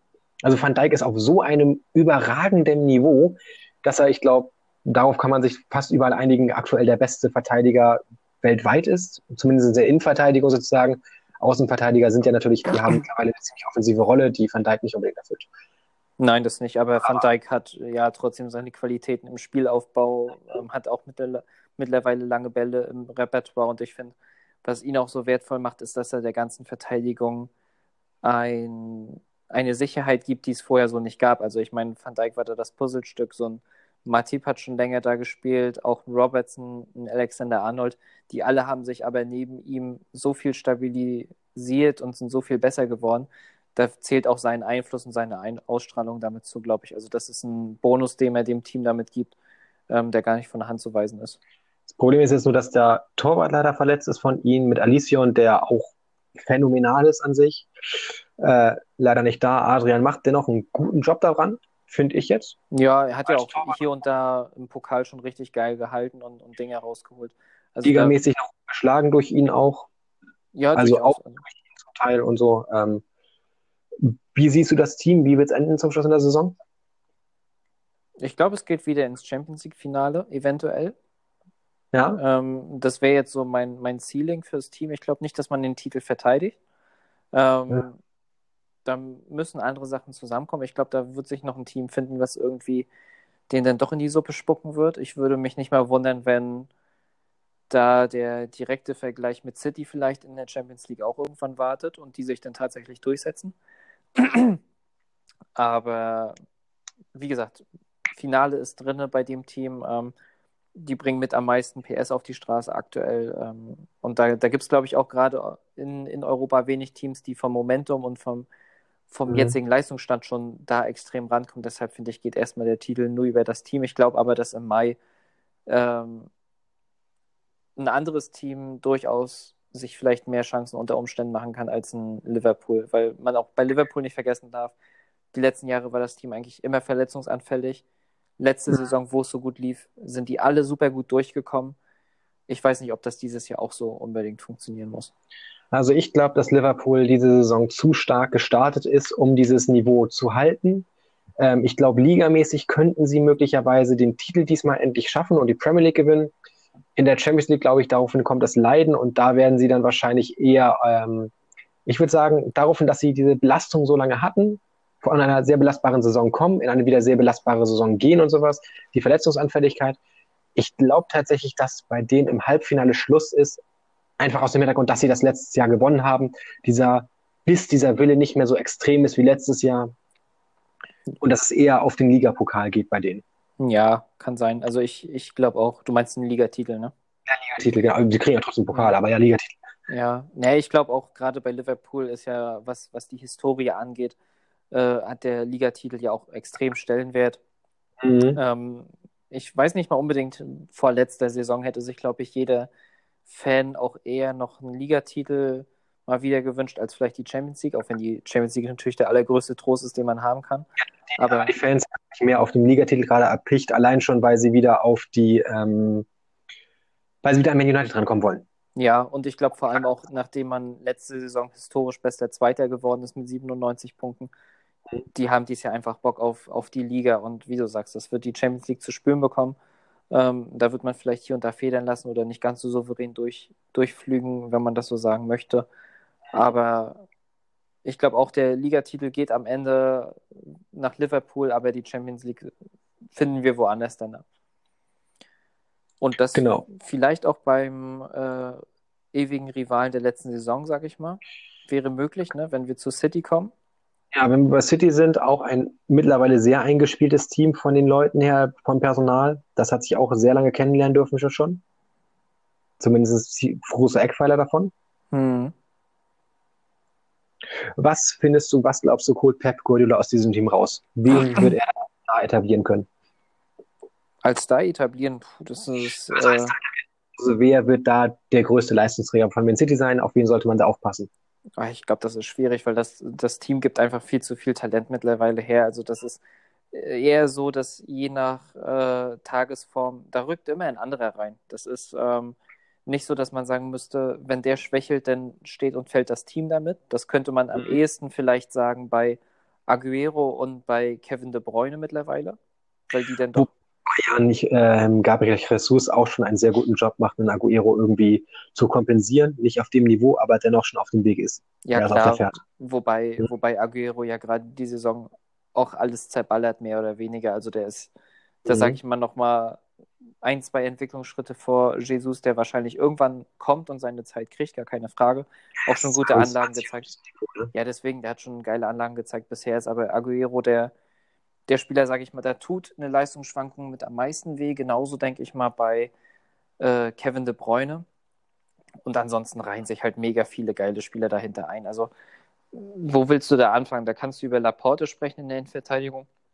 Auch wenn er gerade äh, ein bisschen verletzt ist, aber du hast ähm, jetzt mit Rodri. Verteidiger. Ja, das kommt noch dazu. Das hätte ich, glaub, ich jetzt mal. Richtig Bock, sich zu beulen. Ja, die sind äh, mit dem Messer zwischen den Zehen geboren. ist, ist echt so. Ja, aber ich meine, der, der Kader gibt einfach zu viel Härte. Hast du noch einen Rodri, der sich jetzt, der von Atletico kam, der wird sich beweisen wollen und die nächsten Schritte machen. Ähm, man hat immer noch David Silva, der Ach nee, David Silva hat man gar nicht mehr. Quatsch. Was, ja, doch, David Silva hat diese Saison noch. Der wird am Ende, Ende der Saison gehen und dann möglicherweise nach Miami. Stimmt, da war ja das. möchte ihn ja haben, damit er das Miami-Team leitet. Das ist aber ein äh, Topic vielleicht für einen anderen Mal. Hm. Wobei man ja sagen muss, die letzten Jahre war, war genau, war, war er ja immer auch ein Topspieler. Das rückt hm. jetzt so in den Hintergrund. Da, da rücken halt Leute wie Sterling rein, auch Sané letztes Jahr. Gut, jetzt ist er verletzt. Das wird auch noch eine Weile dauern, aber da rennt noch Bernardo Silva rum und dann, sage ich mal, in zweiter bzw. dritter Reihe hast du immer noch einen Riyad Mahrez, der da wartet. Also es für einen Gegner extrem eklig, ne? Und weiß ich nicht, was man dafür ansprechen will. Also das Team ist halt voller Talent, ne? Am Ende wird es damit stehen und fallen, wie Pep endlich mal wieder in der Champions League performen kann. Und ich glaube, das ist eher die Frage bei dem Team als äh, alles andere. Ja, man hat ja schon öfter mal rausgehört bei Pep, dass ihm der ähm, nationale Titel wichtiger ist als die Champions League. Wo glaubst du, wird er da den ähm, Fokus drauf setzen? Wird er jetzt den Fokus drauf setzen, Liverpool diese Saison zu verfolgen und damit den Titel wieder zu holen in der Premier League? Oder wird er, glaube ich, diesmal tatsächlich den Fokus auf die Champions League setzen und da mehr holen wollen als sonst? Was glaubst du? Hm, ich, ich finde es schwierig. Also ich glaube, Liverpool ist die Saison, haben wir schon als Meister so für uns besprochen, hat da das gewichtigste Wort. Ich glaube, dass da ein City nicht. Ja, will das City wirklich hinterher und das versuchen noch zu verhindern, was wir jetzt prophezeien? Ja. Die, um, die lieber tatsächlich ähm, eine sehr gute Saison spielen in Man United, äh, wie heißt es, in der Premier League und dafür dann trotzdem in der ähm, Champions League rasieren. Ich glaube, äh, City muss sich da gar nicht auf irgendwas versteifen, glaube ich. Dafür gibt der Kader viel zu viel her. Die werden versuchen, in der Liga weiterzumachen einfach und ihre Punkte zu holen. Das wird aber nicht wie die letzten Jahre sein, dass man da vorne wegläuft und quasi der, der Gejagte ist von, von Liverpool. Jetzt ist man selber in der Jägerrolle. Ich weiß nicht, wie, wie sehr dem Team das liegt. Ich glaube, die werden am Ende halt wieder locker über 90 Punkte ein, einholen, aber am Ende sitzt da Liverpool mit vielleicht acht Punkten Vorsprung an der, an der Spitze, was ja nicht heißt, dass man aber trotzdem den Ligatitel fokussieren will. Aber es wird am Ende einfach so sein, dass, glaube ich, Liverpool stärker die Saison ist. Ich glaube, dass dann dadurch auch der Fokus sich früher oder später mehr auf die Champions League richtet mhm. und es dafür dann auch dort deutlich weiter mal gehen kann. Also ich bin dieses Jahr wirklich mal überzeugt auch von City, dass in der Champions League was gehen kann. Das war die letzten Jahre nicht so der Fall und da wurde ich ja auch eigentlich bestätigt, was das Abschneiden anging. Ähm, mhm.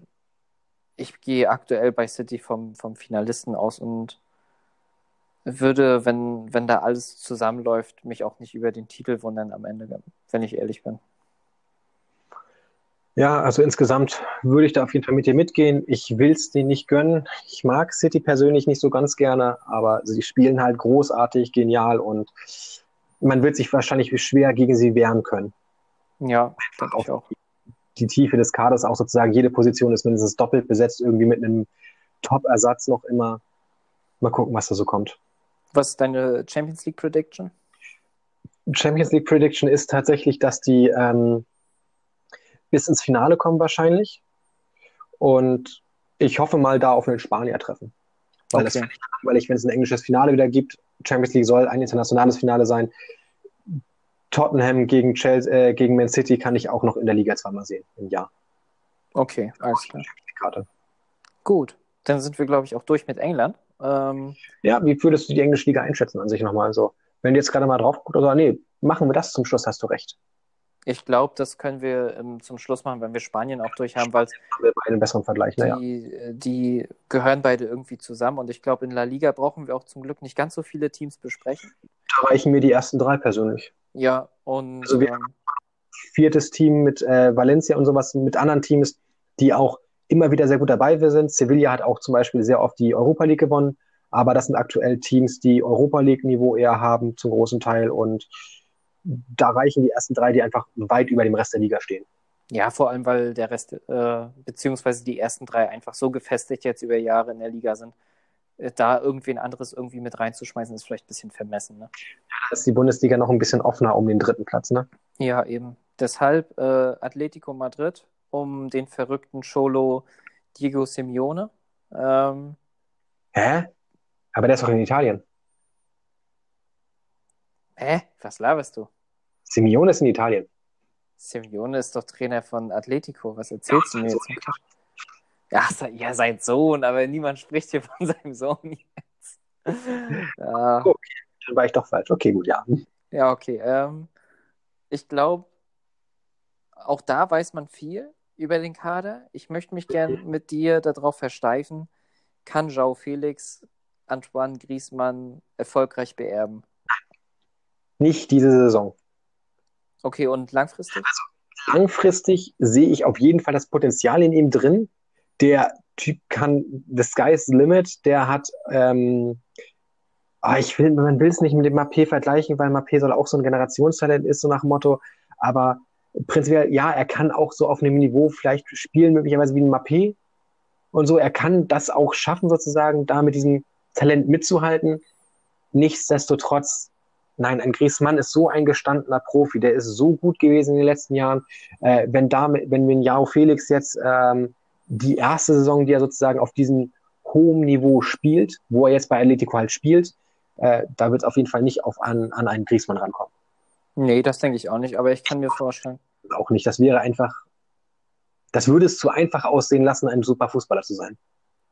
das stimmt. Also ich würde es ich ihm persönlich äh, mega gönnen, wenn er natürlich direkt die Fußstapfen irgendwie bestätigen könnte. Ja, aber glaub, das wäre dann auch schade. Ich würde auch gerne die Entwicklung des Spielers sehen, sozusagen. Ich soll mich da auch noch freuen darauf, dass er besser wird. Man kennt es aus dem Basketball, dass man jede Saison um die Erwartungen geht, was der Spieler gelernt hat in der nächsten Saison. Und wenn jetzt ein Jao Felix schon auf dem, in den Fußstapfen eines Griesmanns ist, mit 20 Jahren oder 19 Jahren, äh, auf was soll ich mich dann noch die nächsten Jahre freuen? Ja, na, da kann ja trotzdem was kommen, aber ich meine, äh, wenn wir wenn wir so von dieser Riege Supertalent sprechen, dann, dann ist er wahrscheinlich mit einer derjenigen, die diese rasanten Sprünge wie so ein Mbappé gerade machen. Mhm. Und ähm, ich, ich gönn's ihm halt quasi, dass er mit seinem Skill, äh, Talentskill da auch weiter so krasse Schritte machen kann. Wenn er am Ende der Saison, glaube ich, oder wenn Atletico relativ erfolgreich ist, dann wird das auch zu großem Maß an ihm liegen. Ich glaube mhm. auch nicht, dass er jetzt dieses Jahr schon so extrem seinen Stempel aufdrücken wird. Aber in zwei, drei Jahren könnte er genauso wie Griezmann letzte Saison der absolute Schlüsselspieler in dem Team sein. Das traue ich ihm auch zu. Und ansonsten ist das Team ja auch extrem gefestigt und kommt und stark daher, auch wenn die Innenverteidigung natürlich komplett verändert worden ist. Ne? Ja, ich meine, Godin ist weg, äh, Felipe Luis, Juan Fran haben den Verein verlassen. Hernandez auch, genau. Also da hat sich ja extrem viel verändert. Da, da ist ja Jiménez derjenige, der aus der Startelf quasi der einzig Verbliebene ist. Da wird man mhm. gucken, wie sich das verändern wird, aber ansonsten, das, also das Team gibt ja viel her. Verteidiger. Die Innenverteidigung ist wesentlich schlechter geworden. Nichtsdestotrotz haben sie, nichtsdestotrotz haben sie potenziell den besten Torwart der Welt. In Jan Oblak momentan noch. Ja, wobei man da ja diskutieren könnte, aber. Bei Torwart kann man definitiv diskutieren. Er ist auf jeden Fall in Contention dabei. Er ist bei den besten Torwärten der Welt dabei. Und sowas, da haben sie auf jeden Fall einen sehr guten Spieler, der gesund ist. Hm, das auf alle Fälle. Und ansonsten laufen da ja immer noch Leute rum wie Koke, Thomas Lemar, Gut, der hat letztes Jahr einen kleinen Knick wieder in der Entwicklung gehabt. Da ging es nicht so rasant voran, wie man sich gedacht hat, aber da rennen immer ja, noch Leute. Gesprochen. Entwicklung ist auch noch so eine Sache. Man muss gucken, wieder was man kriegt, ne? Ja, eben. Aber ich meine, Saul Niguez hat sich top entwickelt und ist, ist auf einem geilen Niveau angekommen. Koke ist ewig auch dabei und, und, stabilisiert sich immer mehr, beziehungsweise ist die Stabilität in Person von dem Team. Mhm. Ähm, da muss man auch gucken, wie sich der Abgang von Rodri dann abzeichnet, wie, wie stark der Einfluss da aufs Spiel war. Ansonsten gibt das Team ja von der Breite immer noch sehr viel her. Und ich denke mal, Simeone ist, ist damit der beste Trainer im, oder der beste Trainer von den drei Spitzenclubs in Spanien. Und der wird das Team immer stark aufstellen und da immer eine Lösung finden. Deshalb, der macht seinen Weg und das Team macht seinen Weg und den Rest zei zeigt die Saison. Ja, also ich glaube auch, dass ähm, Atletico Madrid der Wet Dream von jeder Entwicklung eines Teams ist. Ähm, wie die damals sich aufgebaut haben mit dem Team, als Dortmund gerade raus, groß rauskam, ist ja auch ungefähr Atletico zu den Großen sozusagen dazugestoßen langsam. Mit damals noch Koke als deren Zentrumspieler sozusagen, wo sie dann auch Falcao oder ähm, Sergio Aguero hatten oder dann Costa, die sich als Stimme etablieren konnten die dann immer wieder gegangen sind, Kocke geblieben ist und dann ein Griesmann dazu kam und um diese beiden sozusagen das Team sich auch noch entwickelt hat, die nicht gegangen sind, man mit Simeone einen begnadeten Trainer sozusagen dann gefunden hat. Äh, ich glaube, die sind begeistert davon, wie sich dieses Team in den letzten zehn Jahren entwickelt hat und mal gucken, was da noch wird, ob die tatsächlich, also die Entwicklung wird langsamer, klar, weil sie auch jetzt mittlerweile so extrem weit oben sind und bei den besten Teams der Welt angekommen sind. Ähm, ob die jetzt noch einen Bayern, äh, nee, Real Madrid oder einen Barcelona vom Thron stoßen können, in der Zukunft sozusagen als zweitbestes Team, mal dahingestellt, aber nichtsdestotrotz, die Entwicklung ist hervorragend und atemberaubend. Das durchaus. Ähm, alles richtig, was du gesagt hast, da will ich gar nicht viel zu sagen. Gib mir mal deine Prediction fürs Jahr. Fürs Jahr tatsächlich ähm, dieses Team steht zwischen dem zweiten und dritten Platz in der Liga, je nachdem, was da so bei Real Madrid noch passiert. Ich glaube tatsächlich, dass Barcelona, die jetzt natürlich noch hinterstehen, ähm, sich wieder fangen werden und das äh, trotzdem noch den ersten Platz holen könnten, weil ich einfach glaube, dass Real Madrid noch den ein oder zwei, ein oder zwei Dips da drin kriegt in ihrer Leistungskurve und daraufhin weiter nach unten fällt wieder. Ich weiß nicht, also ich vertraue dem Team noch nicht nach der letzten Saison. Demnach, demnach würde ich Atletico Madrid auf Platz zwei, glaube ich, sehen tatsächlich. Ich auch. Also ich bin da ganz bei dir. Da wird einer von den großen beiden, glaube ich, irgendwie schwächeln und Atletico wird die Schwäche ausnutzen. Die, die, die, haben immer die Schwäche ausgenutzt. Das Jahr, wo sie Meister gew geworden sind, auch. Und da haben die, hat äh, Barcelona und Real auch relativ wenig angeboten, sag ich mal, an, an Punktverlusten. Aber Atletico hat das so eiskalt ausgenutzt und das, das machen sie auf ihre Art und Weise immer wieder. Und ich glaube, da ist dieses Jahr wieder mal das so dran. Ich, Meister werden sie mit dem Kader nicht. Also ich finde schon, dass da an, an Qualität deutlich eingebüßt worden ist im Vergleich zum letzten Jahr. Aber das Teamgefüge passt immer noch sehr gut zusammen und ist sehr stimmig. Und, und wie du sagst, Platz zwei ist da auch wieder drin. Und ich glaube, da läuft es am geräuschlosesten ab von allen drei Teams in Spanien. Deshalb wird schon langweilig. Ist ja. schon langweilig, ja. National würde ich sie tatsächlich dann dafür aber nicht so stark sehen dieses Jahr. Da würden sich sie. Also das Viertelfinale sollte auf jeden Fall drin sein. Das Halbfinale ist in der Champions League möglich. Aber wir haben so viele Teams jetzt mittlerweile ins Halbfinale gebetet, erst recht aus England und sowas. Ich glaube, da werden sie im Halbfinale zu kurz kommen. Ich glaube, sie gehen ins Viertelfinale möglicherweise raus. Ich glaube auch. Da bin ich äh, ganz auf deiner Seite. Also das wird es für dieses Jahr nicht für mehr reichen, trotz Kieran Trippier. Aber ähm, mein Gott, äh, es kann nicht jedes Jahr immer so top laufen. Ich glaube, Atletico ist insgesamt mit seiner Entwicklung sehr zufrieden. Und selbst wenn das Jahr jetzt, sage ich mal, international schwächer ist, selbst wenn unsere Prediction fürs, äh, für die Primera-Division nicht richtig ist, da warten auch wieder noch stärkere Jahre auf das Team und alles weitere wird man dann sehen. Ja, dann bleiben wir doch in Madrid und gehen einfach mal einmal auf Real zu. Ja, können wir gerne machen. Die würde ich tatsächlich zuerst machen. Hm. Ja, mit ihrem äh, Star-Trainer Zinedine Zidane, der letztens von den Medien in Frage gestellt wurde, von Reals Seite dann wieder doch ähm, gesagt wurde, nee, wir stellen ihn nicht in Frage. Mit einem sehr veränderten Kader von, also einem gering veränderten Kader und doch komplett anderen Kader, als damals, als er das erste Mal Trainer von Real Madrid war. Was macht er daraus? Ja, schwierig. Also ich glaube nicht, dass es in der Champions League dieses Jahr so weit geht, wenn ich ehrlich bin. Also ich kann mir vorstellen, dass das ähm, fürs Halbfinale reicht.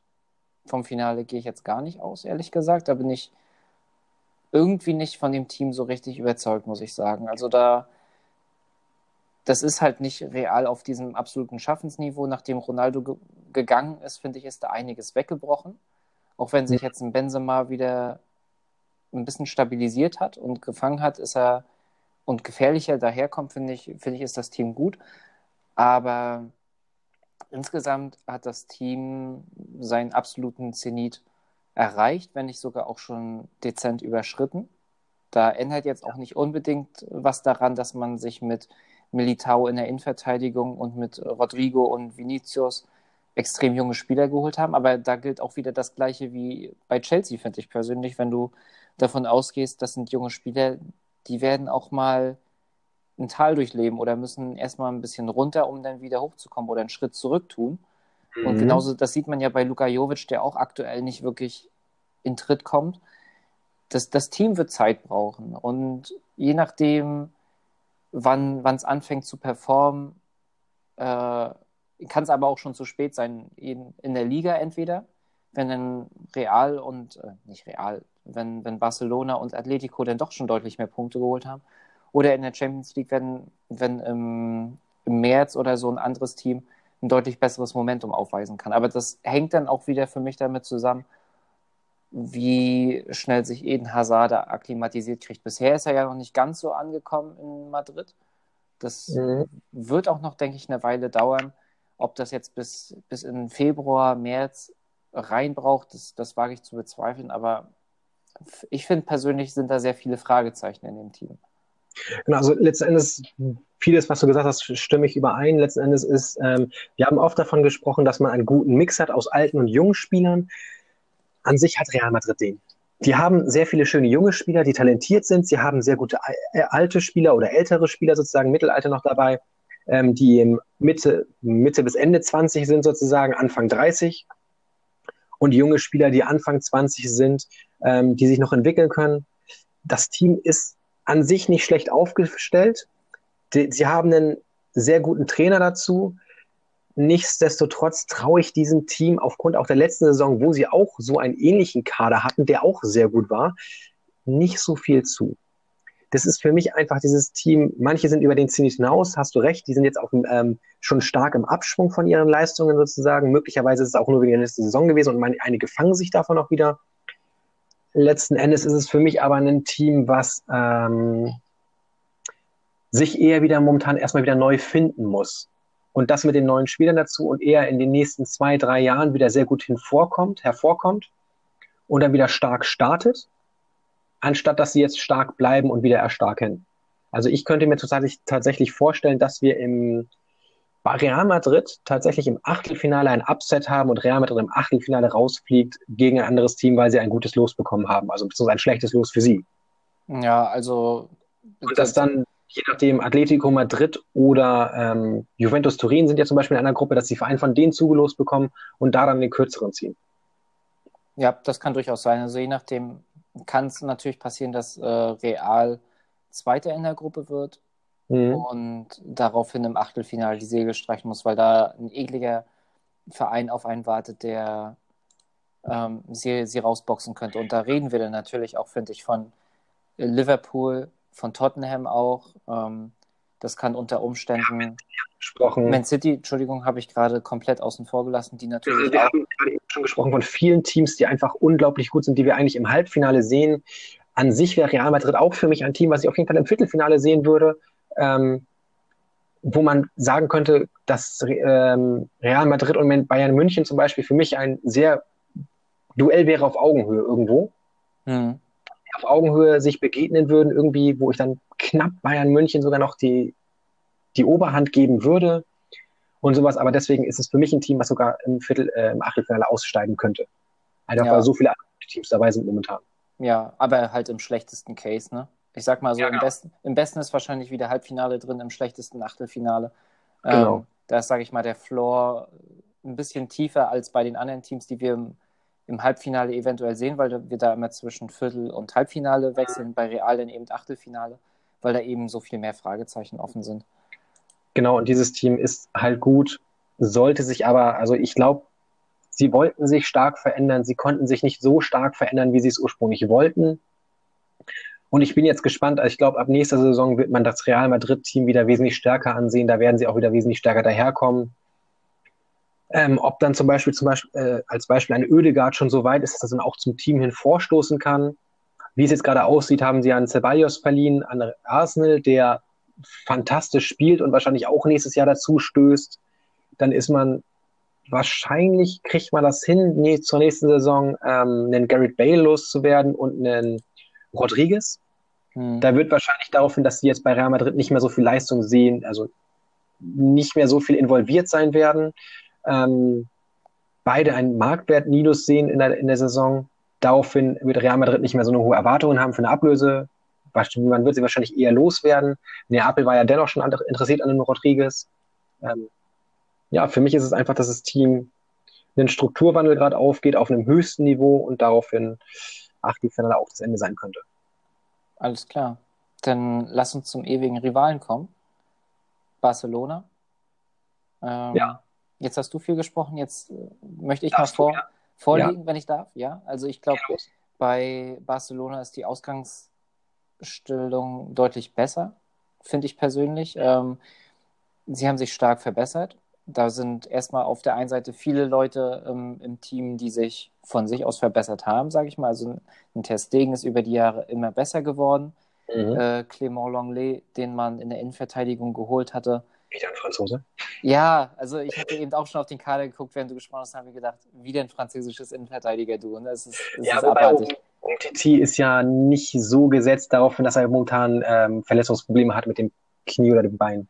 Ja, klar, aber ich sag mal so, wenn Piquet außen vor wäre irgendwann, dann ist das schon das Innenverteidiger-Duo, äh, was so danach kommt und, und der ich kann Junge... mir schon vorstellen, dass ein Umtiti aufgrund der Verletzungshistorie in den letzten zwei Jahren noch zu einem Arsenal geht. Arsenal ist seit Ewigkeiten dabei, mit ihm zu flirten und am Baggern und Umtiti ist bei äh, Barcelona nicht ganz so glücklich darüber, dass die halt so unglücklich sind mit ihm mit seiner Verletzung.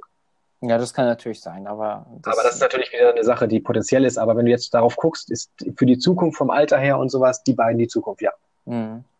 Ja, und ich sag mal so, der äh, Longley hat sich da stark verbessert, besser gemacht, als man dachte. Im Mittelfeld ist es dasselbe Ding, finde ich, bei Arthur, den man aus Brasilien geholt hat, wo man auch gesagt hat, das ist eine gute Kaderergänzung. Letztendlich hat er sich auch fulminant verbessert letztes Jahr schon. Noch dazu hat man sich Frankie de Jong geholt, ähm, der früher oder später dann wahrscheinlich auch so ein Busquets vom, vom Wirkungsgrad ablösen wird, auch wenn er noch nicht ganz alt ist. Aber der kommt auch langsam im, im Herbst seiner Karriere an. Und äh, Gesundheit.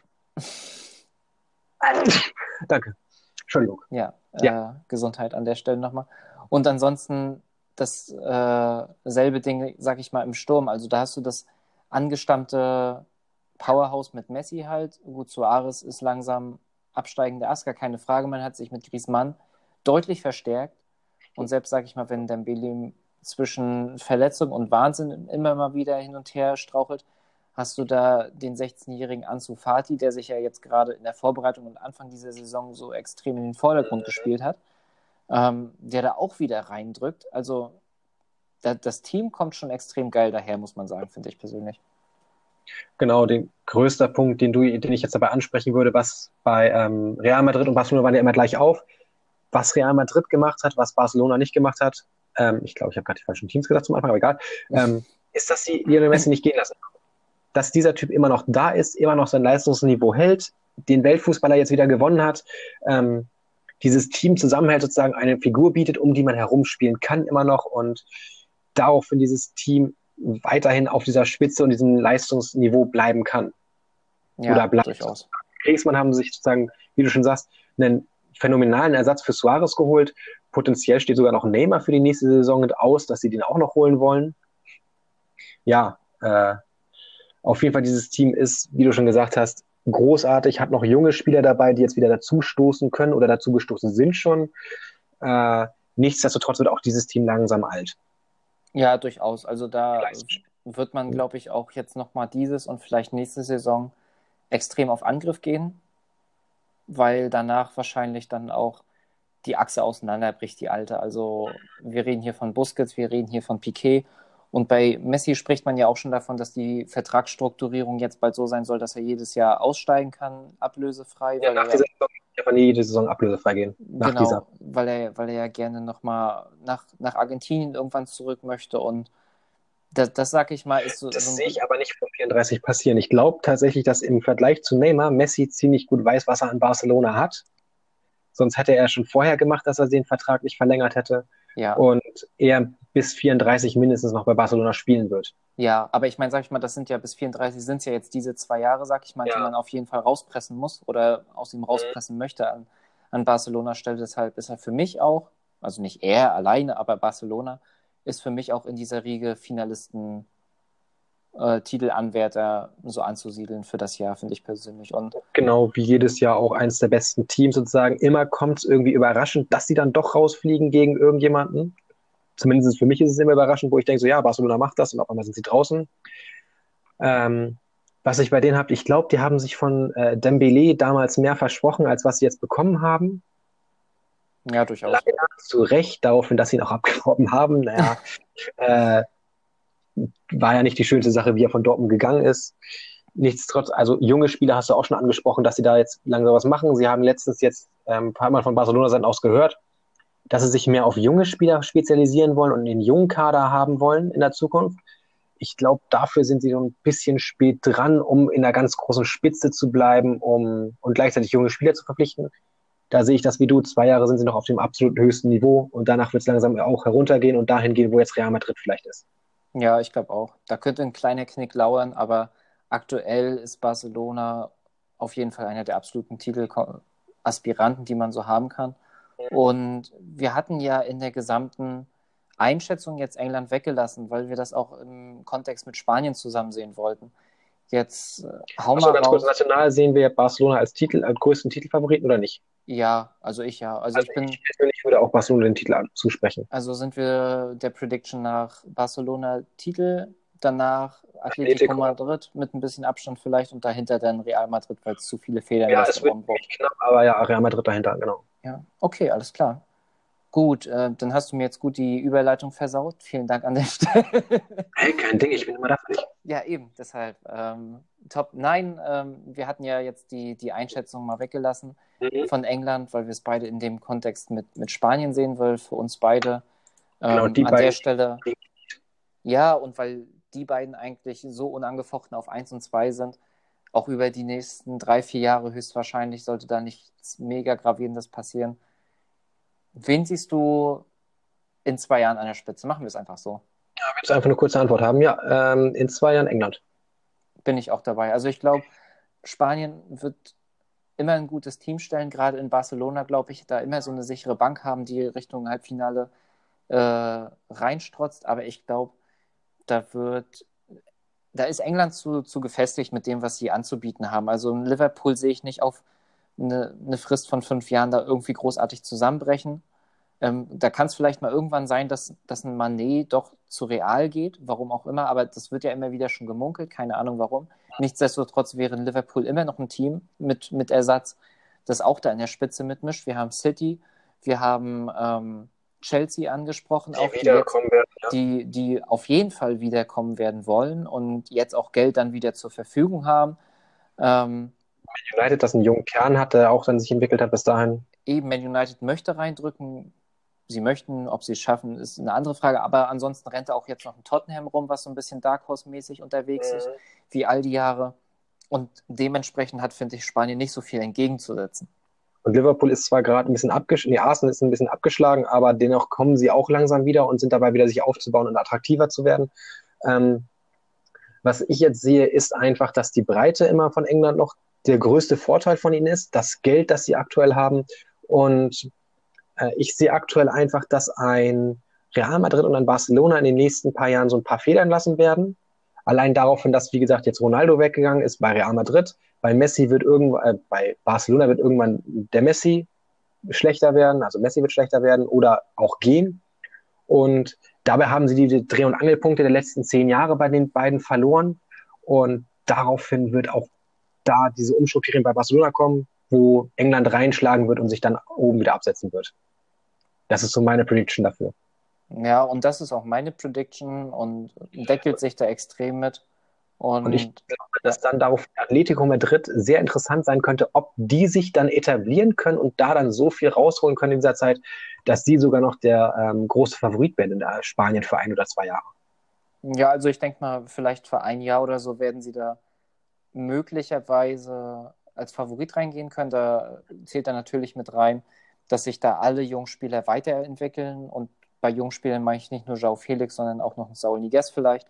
Und Mhm. gleichbedeutend aber, dass wirklich der Abfall von Messi entweder so eklatant ist oder dass ein Wechsel irgendwann in die Heimat dann doch so viel einreißt bei dem Team, dass es das ziemlich ins Wanken bringt. Aber aktuell würde ich Nicht nur, dass sozusagen kein Spieler kommt, der ihn nicht ersetzen könnte. Vom, also in diesem Moment ist es schwierig, Messi zu ersetzen. Aber es ist einfach auch schwierig, dass dann dieser neue Spielstil mit, einem neuen, mit einer neuen Person oder einer neuen Anspielstation einfach in der Mitte fehlt. ja, Aktuell hast du halt immer seit Jahrzehnten Messi da drin gehabt, den du anspielen konntest. Es wird halt schwierig, wenn da kein Messi mehr steht, sondern jemand anderes steht. Da Eben. muss man sich jetzt wieder dran gewöhnen. bin ich ganz bei dir. Es ist ja auch eine ganz andere Präsenz, was man dann damit bringt, egal ob es ein Neymar ist oder wer auch immer. Messi hat da seinen ganz eigenen Dunstkreis und, und seinen eigenen halt Einflussradius. Skills, ne? Der behält alles. Nee. Ja, es ist, es ist abartig. Ja. Gut, ich glaube, damit können wir aber zum Ende kommen. Wir sind doch deutlich länger geworden, als wir uns erhofft haben im Vorfeld. Deshalb erstmal eine kleine Entschuldigung. Ich hoffe trotzdem, dass es euch gefallen hat, dass Mhm. ihr Bock dabei hattet. Ähm, lasst uns gerne Rezension da, beziehungsweise gebt uns Feedback bei Anchor direkt, bei Spotify, bei Apple. Ihr könnt uns auch bei Twitter schreiben, da sind wir neuerdings äh, ziemlich aktiv, wahrscheinlich am aktivsten, was äh, Social Media Präsenz angeht. Instagram wäre auch noch eine Möglichkeit. Ansonsten vielen lieben Dank fürs Zuhören und ich hoffe, wir hören uns bald wieder. Ihr habt Spaß gehabt und bis dahin. Jo, euch noch einen schönen Tag. Tschüss.